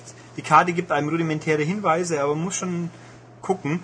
Ähm, und später kriegt man, am Anfang kann man wirklich nur schießen und ballern, später kriegt man einen Anzug, dann gibt es einen Zwei- und Dreifachsprung, wo man so fast schon fliegen kann und so einen Greifhaken, mit dem man dann schwingen kann und super Geschwindigkeit, wenn man dann 10 Sekunden läuft, wird man super schnell und kann dann auch über Wasser laufen und so Kram. Das ist richtig gut eingebettet und wird halt nach und nach immer freigeschaltet und es bleibt bis zum Schluss motivierend. Cool. Frage, was ist der Unterschied zwischen Schießen und Ballern? Weil du gerade gesagt hast, man kann schießen und ballern. Ich finde, dass es cool klingt. Ach so, ich dachte, im Spiel kann man vielleicht umstellen auf Schießen oder Ballern. Nee, ja. Es gibt halt normale Schusswaffen und dann gibt's halt die großen Kaliber eben wie Raketenwerfer. Mit dem ballert man dann halt. Okay, was sagst du denn zur grafischen Präsentation? Das ist doch ein Epic Games Spiel. Ja, das ist von Epic Games äh, vertrieben. Also auf der E3 hat ja Cliff Bileschinski das irgendwie vorgestellt und damit natürlich den Hype angeschoben, dass es kracht. Aber gemacht haben es im Endeffekt Chair Entertainment. Die haben vorher Undertow gemacht. Und, und wahrscheinlich ein paar Lieder gesungen mal. Nein, die heißen nicht Silverchair. Ich hab's kapiert, ja. Ich bin ja nicht so. Ähm, nee, also Chair und die haben vorher Undertow gemacht und Undertow fand ich jetzt eher unprickelnd. Das war so Unterwasser, äh, Taktik, Action, Gedöns mit kleinen Figürchen. Äh, naja, ähm, nee, das Ding sieht, ich würde nicht sagen umwerfend aus, ist, aber es sieht gut aus. Die Charaktere sind gut animiert, ähm, sind halt relativ klein, weil eben der Level wieder, um es wieder zu sagen, Metroid-mäßig, eben Figur ist nicht bildschirmgroß. Ähm, die Gegner sind teilweise recht cool gemacht und Wie Ja. sehen die Effekte aus, wenn man schießt und irgendwas explodiert? äh, es macht Krach Bumm. Ach, okay. Also es sind mir jetzt nicht, das ist jetzt zwei, drei Wochen her, dass ich es durchgespielt habe. Ähm, also sie sind mir im Kopf geblieben als gut, aber nicht, äh, nicht äh, bemerkenswert, dass ich nur noch drüber reden Na könnte. gut, durchgespielt heißt, was kannst du sagen, Spieldauer und Preis-Leistungs-Verhältnis? Äh, das Ding kostet 15 Euro, also 1200 Punkte. Man braucht Was ganz schön ordentlich ist eigentlich. Also schon ja, ein hochpreisiges Spiel. Ja, für ein Live-Arcade-Spiel, aber heutzutage nicht mehr so unüblich. Das macht die Sache ja nicht besser. Ich sag's mal so, es gibt viele Spiele, wo man sich über 15 Euro schon ärgert, bei dem und Trials von letztens nicht. Die sind Okay. mit 15 Euro okay bepreist. Ja, man braucht nicht ewig lang, wenn man mehr oder weniger durchrennt, werden wahrscheinlich sechs, sieben Stunden reichen, aber es gibt ja diesen forschen Sammelaspekt, der zieht das natürlich schon ordentlich hoch. Und dann kann man seinen Charakter hochleveln und deswegen zweiten Schwierigkeitsgrad nochmal anfangen. Es gibt verschiedene Schwierigkeitsgrade, die man on the fly wechseln kann, auch schön. Also ich kann sagen, auf normal ist es angenehm, da muss sich keiner drüber aufregen. Und die Rücksetzpunkte sind auch im Großen und Ganzen ganz ordentlich gesetzt. Also es gibt selten Situationen, wo man sich ärgert, scheiße, jetzt muss ich wieder fünf Minuten blöd rumrennen. Ähm, ja, dann fällt Okay, von daher eine Empfehlung von mir. eine ganz klare Empfehlung. Das ist wirklich, äh, ich war ein bisschen skeptisch, wie ich das erste Mal gesehen habe, so, hm, aber das äh, ist schon mehr oder weniger seinen Vorschuss Lorbeeren gerecht geworden. Also das und Trials HD, das waren schon so mit die besten Live-Arcade-Spiele, die wir seit langem gesehen haben. Und werden es vielleicht, wenn es dumm läuft, auf längere Frist auch erstmal bleiben, um jetzt die super Überleitung zu nehmen. Toll. Weil wir jetzt ein weiteres tolles, nicht so tolles Spiel haben. Ja, wir reden jetzt nämlich über noch ein Xbox Live Arcade Spiel. Das kam diese Woche raus und das andere habe ich vergessen, peinlicherweise.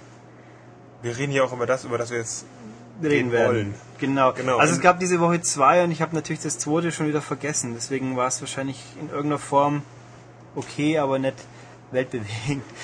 Was ich, also genug damit, peinlich genug für uns wieder. Genau, wir Aber- reden über Invincible Tiger. Genau, Invincible Tiger ist ein Oldschool Prügelspiel, sag ich jetzt mal. So im klassischen, also nicht so IK Plus International Karate, Exploding Fists klassisch, sondern ein einsamer Held läuft wie Bruce Lee durch ein Level nach links und rechts und kloppt hordenweise Gegner weg. Ja. Und Der Bruce Lee passt ganz gut. Der schlägt ja so schnell und, und macht so blöde, helle Laute. Hi, Ja. Krach.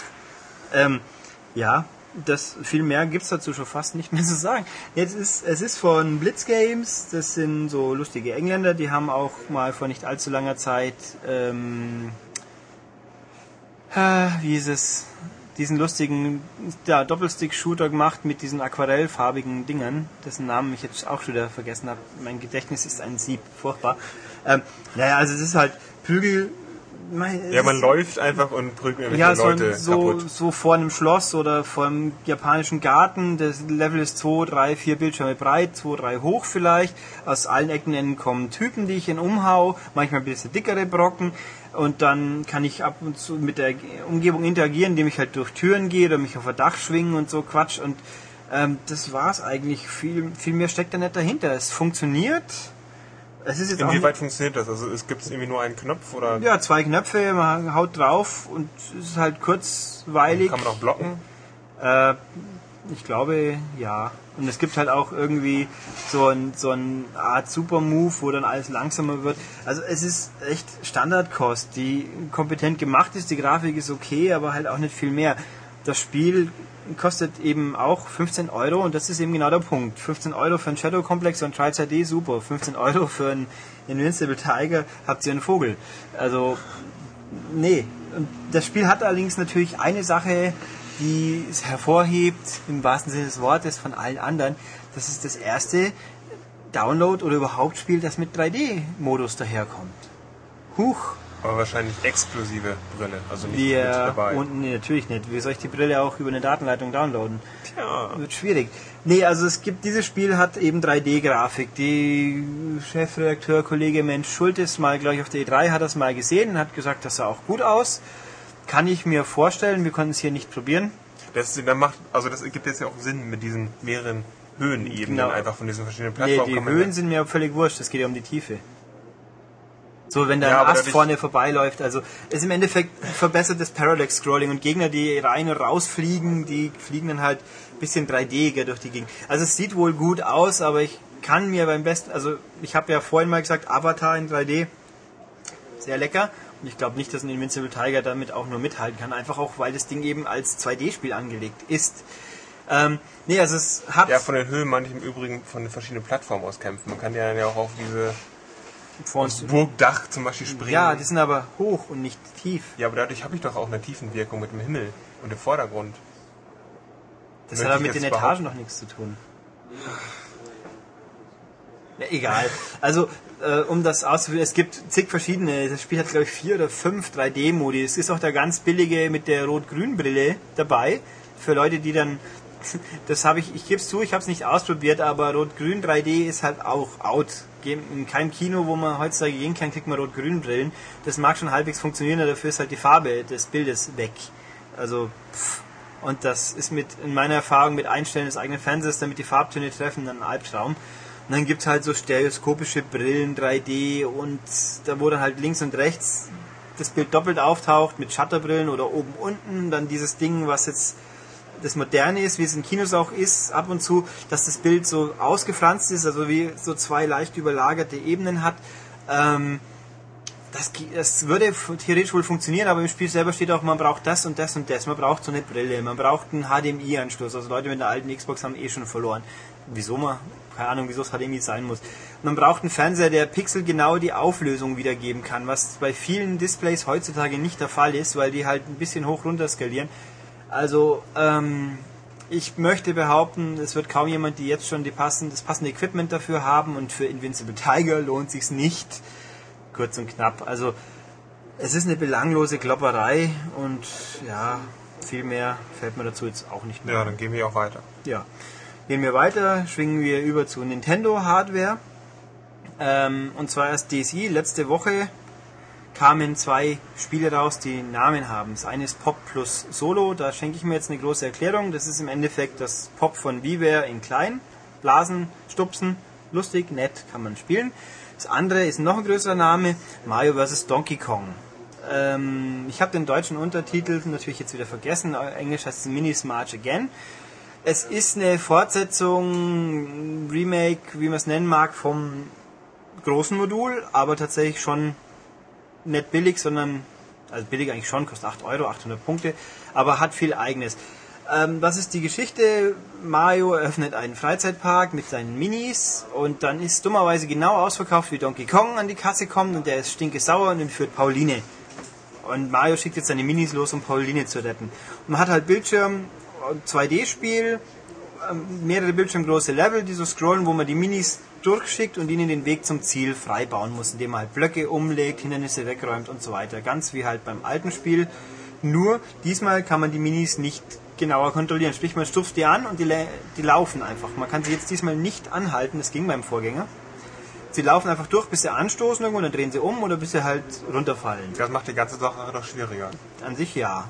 Also die ersten Level ist es nicht so wild, man kann sie sich anschauen, die Sachen erstmal planen und dann die Minis losschicken.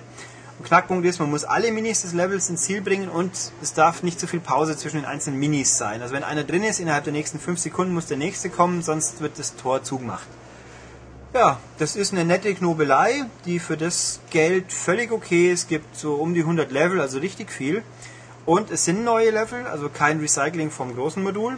Das ist, finde ich, fair und ordentlich. Und es gibt einen Level-Editor, wer wirklich viel Zeit übrig hat, kann sich eigene Level bauen und aus dem Netz auch holen. Ich bin mir jetzt nicht sicher, ob es nur mit Freunden geht. Ich glaube, es geht mit allen, was sehr angenehm ist, wenn es denn so ist. Ohne Gewehr. Ähm, ja, und also es ist kein flashiges Spiel und wer den Vorgänger kannte und den nicht mochte, der braucht es jetzt garantiert nicht kaufen, aber wer halt mal ein bisschen später auch anspruchsvoller werdendes Knobeln mag, mit zwei, drei netten Bossfights, der ist hier gar nicht so schlecht bedient. Ja. Dann kurz und knackig die DSiWare-Spiele abgewatscht. Weiter zu WiiWare-Spielen letzte Woche. Es gab Arkanoid Plus, das spare ich mir, das ist das gleiche mehr oder weniger wie auf der 360 ordentliches Breakout, bloß furchtbar langweilig auf, neu aufgelegt. Also hätten wir auch mehr daraus machen können, ist aber okay, wenn man das Original mag. Und BitTrip Core. BitTrip Core ist ein sehr äh, abstraktes Spiel. Das ist die Nachfolge von BitTrip Beat vor ein paar Monaten. Das war ein aufgebohrtes, abstraktes Pong. Und jetzt haben wir ein aufgebohrtes, abstraktes, ich weiß nicht genau. Also ich versuche es mal zu erklären. Mach ähm, das doch. Tue ich. Ähm, man hat man steuert im Endeffekt, man hat ein Fadenkreuz, das in der Mitte des Bildschirms sitzt, mit, den, mit der Richtungstaste vom, von der Remote lässt man einen Laser vorglühen in eine der vier Richtungen. Oben, unten, links, rechts. Also im Grunde ist das Spiel nämlich geteilt in vier Quader, so mehr. Ja, wie man es vier Richtungen. Ähm, und wenn man dann einen Knopf drückt, dann wird der Laser aktiv, kurz. Und man muss halt, Ziel des Spiels ist es, von allen Seiten reinfliegende kleine Punkte, große Pixel besser gesagt, wegzulasern. Und die kommen halt so oben, unten, links, rechts und man muss halt immer im richtigen Takt den Laser in die Richtung halten und dann auf den Knopf drücken. Das Ganze läuft so im Hintergrund ist so ein minimalistischer Elektrobeat wieder und das Ganze ist dann in den Beat mit eingegliedert. Das passt sich also zusammen, ein bisschen so Mitsuguchi-mäßig, sag ich mal, bloß für Monsterpixel. Ähm, das klingt ziemlich abstrakt. Man hat es, wenn man spielt, schnell kapiert, aber es ist recht recht schwer eigentlich, weil es gibt nur drei Le längere Level, die sind aber knackig. Ich habe den ersten bis dato noch nicht geschafft. Bin gestern in der letzten Phase des Endbosses hängen geblieben, weil ich zu oft vorbei gelasert habe. Äh, weil diese Dots, die da reinkommen, die kommen nicht einfach nur aus einer Richtung. Die bewegen sich auch mal mit einer fiesen Kurve oder machen erst eine Pause und kommen dann sau schnell oder ganz knapp hintereinander. Also es Okay, ist man muss die treffen. Was passiert denn, wenn ich die nicht treffe? ja, dann verliert man irgendwie eine abstrakte Lebensanzeige, auf die man kaum schauen kann, weil man sich sonst die nächsten Dots verpasst. Und irgendwann, wenn man zu schlecht ist, dann wird das Bild schwarz-weiß, so wie zu Urpunktzeiten, und dann muss man wieder eine bestimmte Anzahl treffen, um in die farbige Welt zurückzukommen. Wenn man noch öfters vorbeilangt, ist einfach aus. Okay, Das du war bei- angesprochen, es gibt Bosse. Ja, Wie kann man sich der, das vorstellen? Ist das ein, ein Superpixel dann? nee, eben tatsächlich nicht. Also der erste Boss sind einfach so zehn Pixel-Dots, aus denen dann Laser quasi rauskommen. Also es ist irgendwie bloß ein stehendes Bild, wo dann viele Laser, die viele Dots auf einmal kommen. Es ist alles sehr abstrakt. Ich merke Also es. Bittrip Beat war auch schon abstrakt, aber halt nah eingängiger und Core ist jetzt äh, abstrakter, schwerer, sehr, ich glaube, ich würde sagen, ohne richtig gut aufpassen und Pattern lernen, sieht man kein Landen nicht mehr. Äh, ich weiß nicht, ich möchte es besser finden, wie es ist, glaube ich. Okay, dann heißt es aber auch, dass diese Pixel ähm, nicht zufällig erscheinen, sondern immer Nee. wieder im gleichen Muster. Das heißt, nee. ich kann mir das wirklich auch Ja. antrainieren. Man könnte es lernen. Es ist ein vorgegebenes Muster. Jeder Level hat scheinbar sechs oder äh, acht oder zehn Abschnitte und in denen kommen die Pixel immer in der gleichen Art. Aber äh, es ist auch relativ verwirrend, weil man eben nicht nur wie beim Vorgänger auf, auf einer Achse rauf runter steuern muss, da wirklich vier Sachen im Blick halten muss und dann Steuerkreuz und Knopf. Und da ist sehr wichtig, dass das Timing stimmt. Wer ein bisschen zu früh drückt oder ein bisschen zu spät, der hat vorbeigelasert. Also, äh, ja. Es ist äh, Ich weiß nicht. Es ist sehr freakig. Aber ich bin mir nicht sicher, ob man es haben muss. Das finde ich ein bisschen schade, weil Beat war sehr gut und ich habe mir vom Vorgänger, äh, vom Nachfolger mehr erwartet und der ist einfach. Ich mag ja freakige Spiele, aber ich glaube, das ist mir fast schon ein bisschen zu äh, das soll was heißen. abstrakt. Tja. Na gut, damit haben wir die Download-Spiele hinter uns und gehen jetzt noch zum großen. Es gibt endlich mal wieder ein interessantes Spiel auch im Laden zu kaufen. Und da wird uns jetzt Philipp mehr darüber Oh ja, erzählen. ich bin dran. Ähm, es geht um Batman Arkham Asylum. Und ich bedauere es sehr, dass Michael im Urlaub ist und ich hier anwesend sein kann. Äh, Michael ist der Haupttester des Spiels gewesen. Ich war nur der Sekundant quasi. Und ja, aber okay, dann soll ich eben ein bisschen was jetzt erzählen. Das gibt's seit heute im Laden für PS3 und Xbox 360. Ähm, und ist, ja, ich würde mal sagen, das ist wirklich der Sommerhit der Konsole. Ein unglaublich gutes Spiel. Und es geht eben um Batman im Arkham Asylum. Und das ist ein Gefängnis in Gotham City. Da sitzen alle super Schurken drin. Und das Spiel beginnt im Grunde damit, dass Batman den Joker gefasst hat. Und irgendwie sich der Batman denkt, so, das, das, das passt irgendwie nicht so, der hat sich so leicht fangen lassen, da ist irgendwas, liegt irgendwas im Argen. Ähm, und das bekommt mit als, als Vorspann, so das geht glaube ich zehn Minuten lang, äh, ist diese Sequenz, wie der Joker in das Gefängnis eingeführt wird und dann die ganze Zeit da irgendwelche verrückten Sachen sagt. Und man merkt schon, okay, irgendwas, irgendwas liegt im Busch und das bezieht sich aber zehn Minuten lang und man kann da eigentlich nichts machen, außer rumzulaufen. So fängt das Spiel an. Ähm, werden noch ein paar Leute eingeführt, der, der Polizeichef und der Killer Croc läuft da vorbei, ähm, also schon ein paar spätere Gegner. Und Und Alliierte natürlich, weil Commissioner Gordon wird ja nicht böse werden. Genau, Commissioner Gordon und alle möglichen Sachen. Ähm, ja, die Story ist, im ganzen Spiel ist ziemlich geradlinig, aber sehr abwechslungsreich gehalten. Von den ganzen Schauplätzen, die da äh, ja, im Spiel drin sind und von den Ereignissen und auch von den späteren Gegnern und Bossen, die sind nicht einfach mal so einfach hintereinander so abgehandelt, sondern sind ziemlich clever in diese Geschichte eingebettet, die auch sehr spannend ist und auch sehr undurchsichtig. Ähm, wir haben es im Test nicht gespoilert. Der eine oder andere weiß vielleicht schon mehr, weil es irgendwo gelesen hat. Was ein bisschen unglücklich ist, ist finde ich, weil, die, weil es schon ziemlich spannend eigentlich gemacht ist. Und eben, man weiß einfach nicht wirklich, was passiert oder was der Joker nicht vorhat. Denn es ist natürlich so, der Joker entkommt zu Beginn des Spiels im Gefängnis, haut ab und ähm, versorgt einen immer wieder mit irgendwelchen Videobotschaften und mit seinen Handlangern, die, die dann irgendwelche Nachrichten hinterlassen.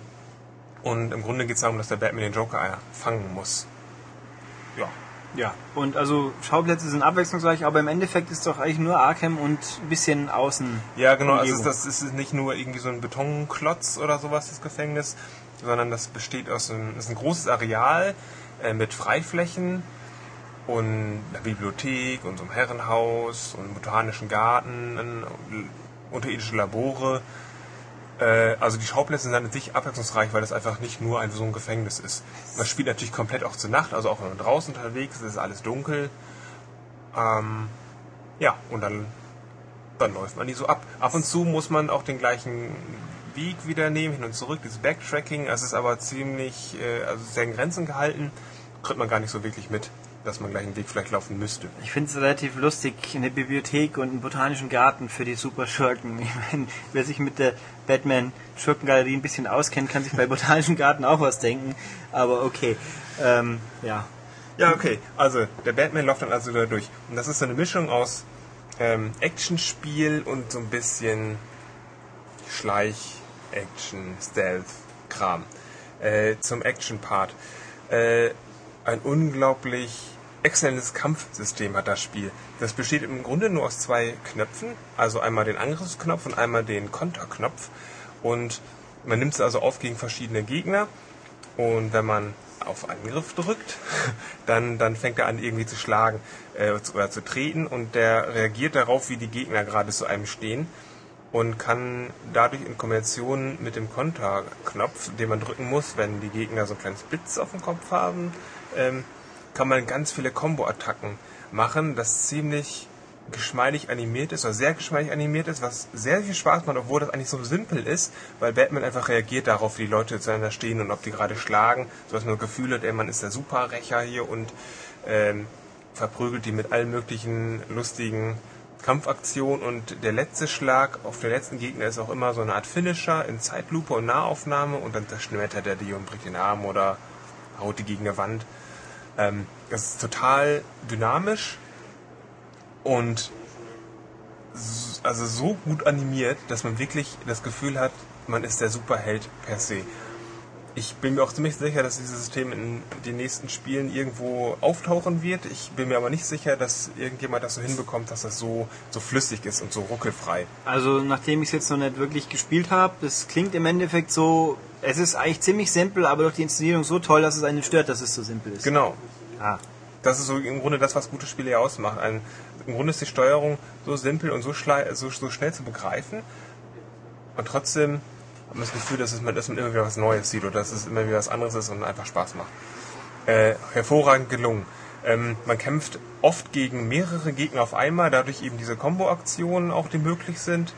Äh, es gibt, die Gegnertypen unterscheiden sich aber auch, also ganz grob in ganz normale Schläger, die irgendwie nur ihre Fäuste benutzen, dann Leute, die auch ein Eisenrohr haben oder Messer oder Schusswaffen. Und da hängt das auch so ein bisschen ab mit dieser Taktik. Also jemand mit einem Messer, da muss ich jetzt mit meinem Cape den einmal äh, verwirren quasi. Und dann kann ich ihm das Messer wegtreten und kaputt hauen. Und, und ja, bei den, bei den Leuten mit Pistole Gewehren ist das gleiche. Batman steckt ganz wenig ein. Also man muss da ziemlich clever agieren. Und das funktioniert eigentlich, indem man seine Gadgets einsetzt, weil Batman ist einfach so der, der Gimmick-Freak. Der hat alle möglichen Sachen. So seinen Batarang, den er so werfen kann. Ähm, oder seine, seine Seilwinde oder sein, sein, sein mit dem man sich auf irgendwelche entlegenen mh, Positionen begeben kann. Dann kann man von oben auf die ganze Szenerie herabschauen und kann dann auch da irgendwie runterspringen mit so einem Gleitkick.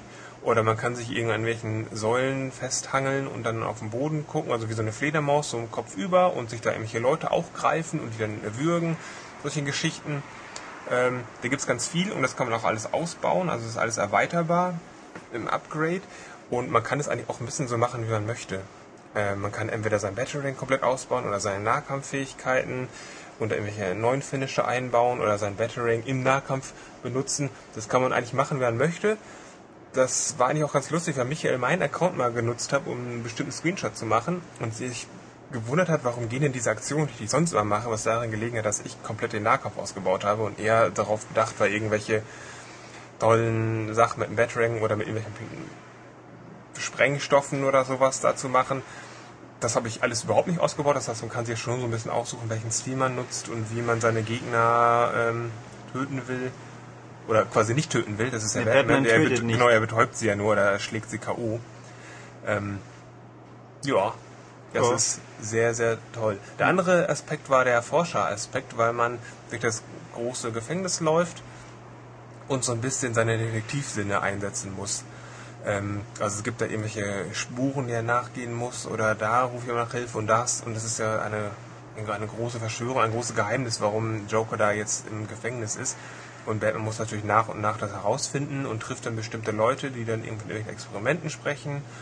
Und mh, ja, das hat damit zu tun. Äh, mit dem Detektivmodus wollte ich eigentlich Ja, weitermachen. dann mach mal. Ja, okay, man kann auch Knopfdruck-Detektiv-Modus machen. Das ist eine andere Sichtweise. Man kann es auch komplett so spielen und das hat viele Vorteile. Man kann seine Feinde sehen, die sind unterschiedlich markiert mit verschiedenen Farben. Dann weiß ich, oh, das sind Leute mit Schusswaffen, da muss ich aufpassen. Man kann auch irgendwelche Sporen ähm, von Menschen dem nachgehen. Also man dann heißt es, oh, der, der ist jetzt entführt. Ja, wir, wir gucken, wir scannen mal die Umgebung und dann suchen wir das ab und dann dann muss ich diesen Spuren quasi nachlaufen. Die sehe ich nur im Detektivmodus. Der ist sehr, sehr hilfreich, der Modus. Ähm, Mädchen hat das halbe Spiel so durchgespielt, weil das man einfach viel mehr erkennt. Man kann einfach quasi hin und her schalten zwischen diesen Modi. Ja, Ja, und dieser so CSI-Aspekt, sag ich jetzt mal, der haut hin auch, so wie er soll. ja, also man hat schon das Gefühl, dass ein Batman ist, der irgendwie nach und nach alles aufdeckt und dann ähm, ab und zu mal auch in seine Betthöhle geht und da ein bisschen checkt und so ein bisschen so, oh, okay, das und das geht ab und da und da muss ich hin. Ähm, kurz zu den Upgrades. Ich sammle Erfahrung durch, durch Kämpfe oder eben durch, durch Geheimnisse, die ich finde. Das ist dafür ist der Riddler zuständig. Ähm, der hinterlässt da irgendwelche Fragezeichen oder irgendwelche Geheimnisse, die kann ich dann suchen. Es gibt über 100, glaube ich. Und wenn ich die finde, dann sammle ich ihm Erfahrung und kann es später ummünzen in äh, Waffen oder Move-Upgrades. Und da kann man viel Zeit mit verbringen, einfach diese ganzen Sachen auch zu suchen. Die sind auf der Karte zum Teil markiert. Man weiß ungefähr, wo es ist und kann dann diese ganze Gegend einfach absuchen. Und man findet außerdem auch viele Tonbanddateien und Videoschnipsel und sowas.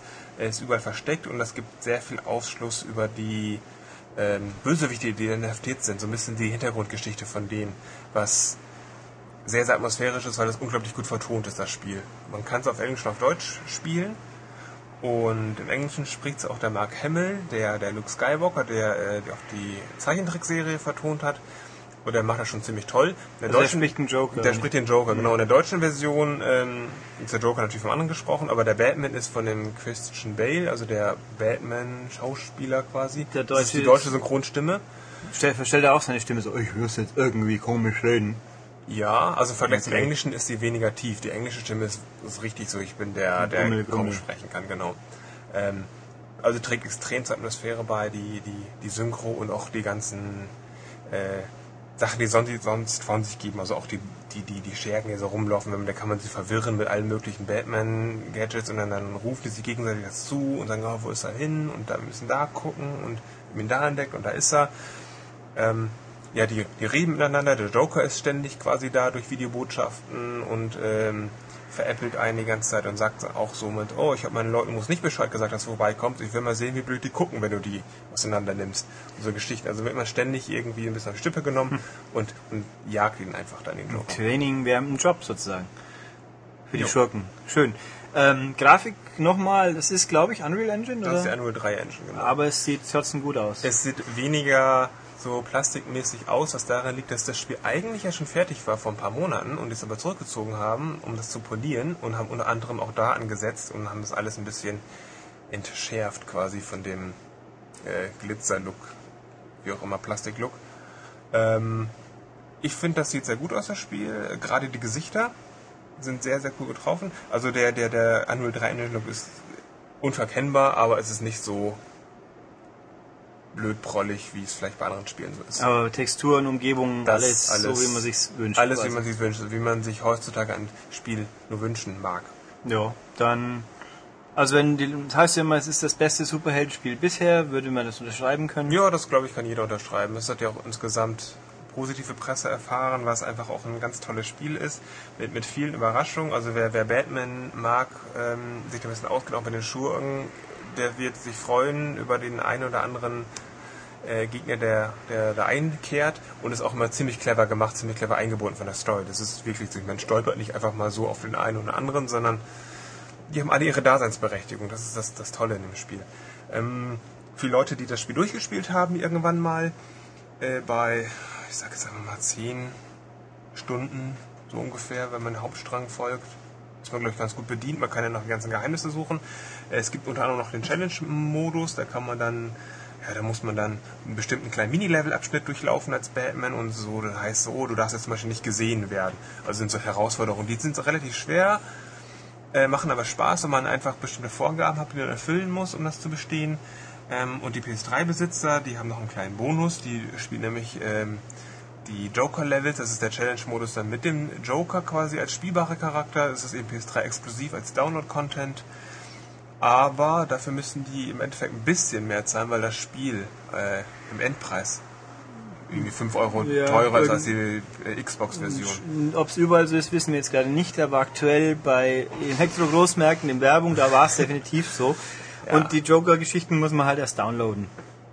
Die kosten aber nichts. Genau, kostenfrei. Und wir können, würden euch gerne ein bisschen mehr über Joker-Sachen erzählen, aber da, bevor das Spiel rausgekommen ist, gab es durch technische Probleme, konnten wir es nicht spielen, weil ja, vorab Code ist immer eine sehr diffizile Sache. Und die fertige Version haben wir Stand jetzt noch nicht hier. Skandal. Aber wir haben es ja getestet, immerhin. ja, eben, also diese Testversion haben wir schon Wochen, Wochen vorher gehabt und die Ja. eigentlichen äh, ja, anderen Sachen eben nicht. Also die Ja. Retail-Fassung haben wir nicht hier, Aber komischerweise. ich, ich, ich lehne mich jetzt aus dem Fenster und sage, das muss nicht der Entscheidungsgrund sein, dass man jetzt die PS3-Version unbedingt deswegen haben muss, weil es ist halt ein Bonus, der schön ist, aber nicht äh, Welt Ja, erschütternd. genau, also die PS3-Version ist sieht ein bisschen schärfer aus, wenn man vielleicht darauf Wert legt. Ja, Ansonsten gibt es noch eine Special Edition, da ist nämlich die PS3-Version noch 10 Euro teurer als die Xbox-Version. Äh, 80 zu 70 Euro sind das. Da, die ist ganz, ganz nett, weil es da so ein Batarang gibt ähm, mit, mit so einer Halterung. Da kann man sehr schön, äh, schön in, ins, ins Regal quasi stellen und da ist noch so, ein- so ein Tagebuch dabei, wo dann viel Hintergrund ist über die, die Bösewichte und äh, ja, Behind the Scenes DVD und, und noch zwei Challenge-Karten exklusiv.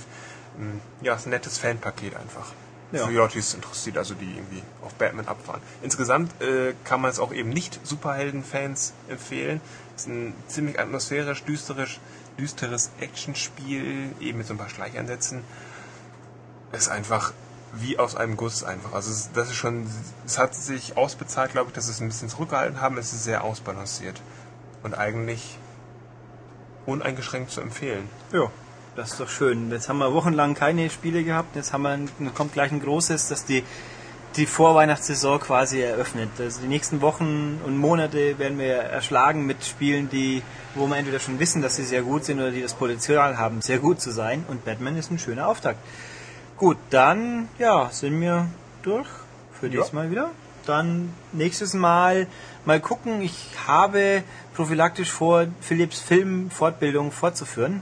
Ha, Alliteration ist was Feines. Ähm, mal gucken. Also wir, wir arbeiten dann vielleicht nächstes Mal Teil 3 mit einem sicherlich besseren Film als letztes Mal. Qualitativ meinst du jetzt? Ja. Ja. Obwohl Filme ja immer subjektiv sind. Also ich Ja. finde auch stärker als bei Spielen. ja. Aber egal. Wobei Last Starfighter war jetzt auch nicht wirklich schlecht, bloß er ist einfach alt. Ja. Das kann man guten Gewissens sagen. Und bis Tron 2 kommt, respektive Tron Legacy, das dauert ja leider noch ein bisschen. Aber gut, ähm, also da könnt ihr euch auf was gefasst machen. Philipp wird sicher die soziale äh, Sozialkomponente des Films wieder herausarbeiten können. Da bin ich absolut überzeugt von. ja. Ich wehre mich. Nein, das machst du. Du musst einfach. Es ist ein Instinkt. Ge- Du bist getrieben vom Instinkt, das zu analysieren. Das kriegen wir schon hin. Ähm, gut, vor allem bei Rasenmähermann wird spannend dann. Oh ja. Aber den, also vielleicht der, vielleicht ein anderer Film, lasst euch überraschen. Ansonsten, wie immer, schaut auf unserer Webseite vorbei, www.maniac.de, kauft die neue M-Games, die ab heute im Laden ist, mit vielen interessanten Sachen, würde ich behaupten. Ja, unter anderem Shadow Complex Test. Genau, und viele spannende Interviews. Und die ganzen neuen Rennspiele im Test. ja, die alle noch ein Online-Embargo haben, deswegen lohnt es sich auch, das im Heft noch zu lesen, weil da liest ihr früher drüber. Ist doch prima. Ähm, ja, was sonst noch? Wenn ihr Meinungen, Anregungen, irgendwas zum Podcast habt, wie immer auf der Webseite einen Kommentar schreiben oder eine E-Mail podcast.maniac.de. Und ansonsten, ja, bis in sieben Tagen sagen wir Tschüss. Philipp verabschiedet sich. Ja, Tschüss. Und ich verabschiede mich auch. Tschüss.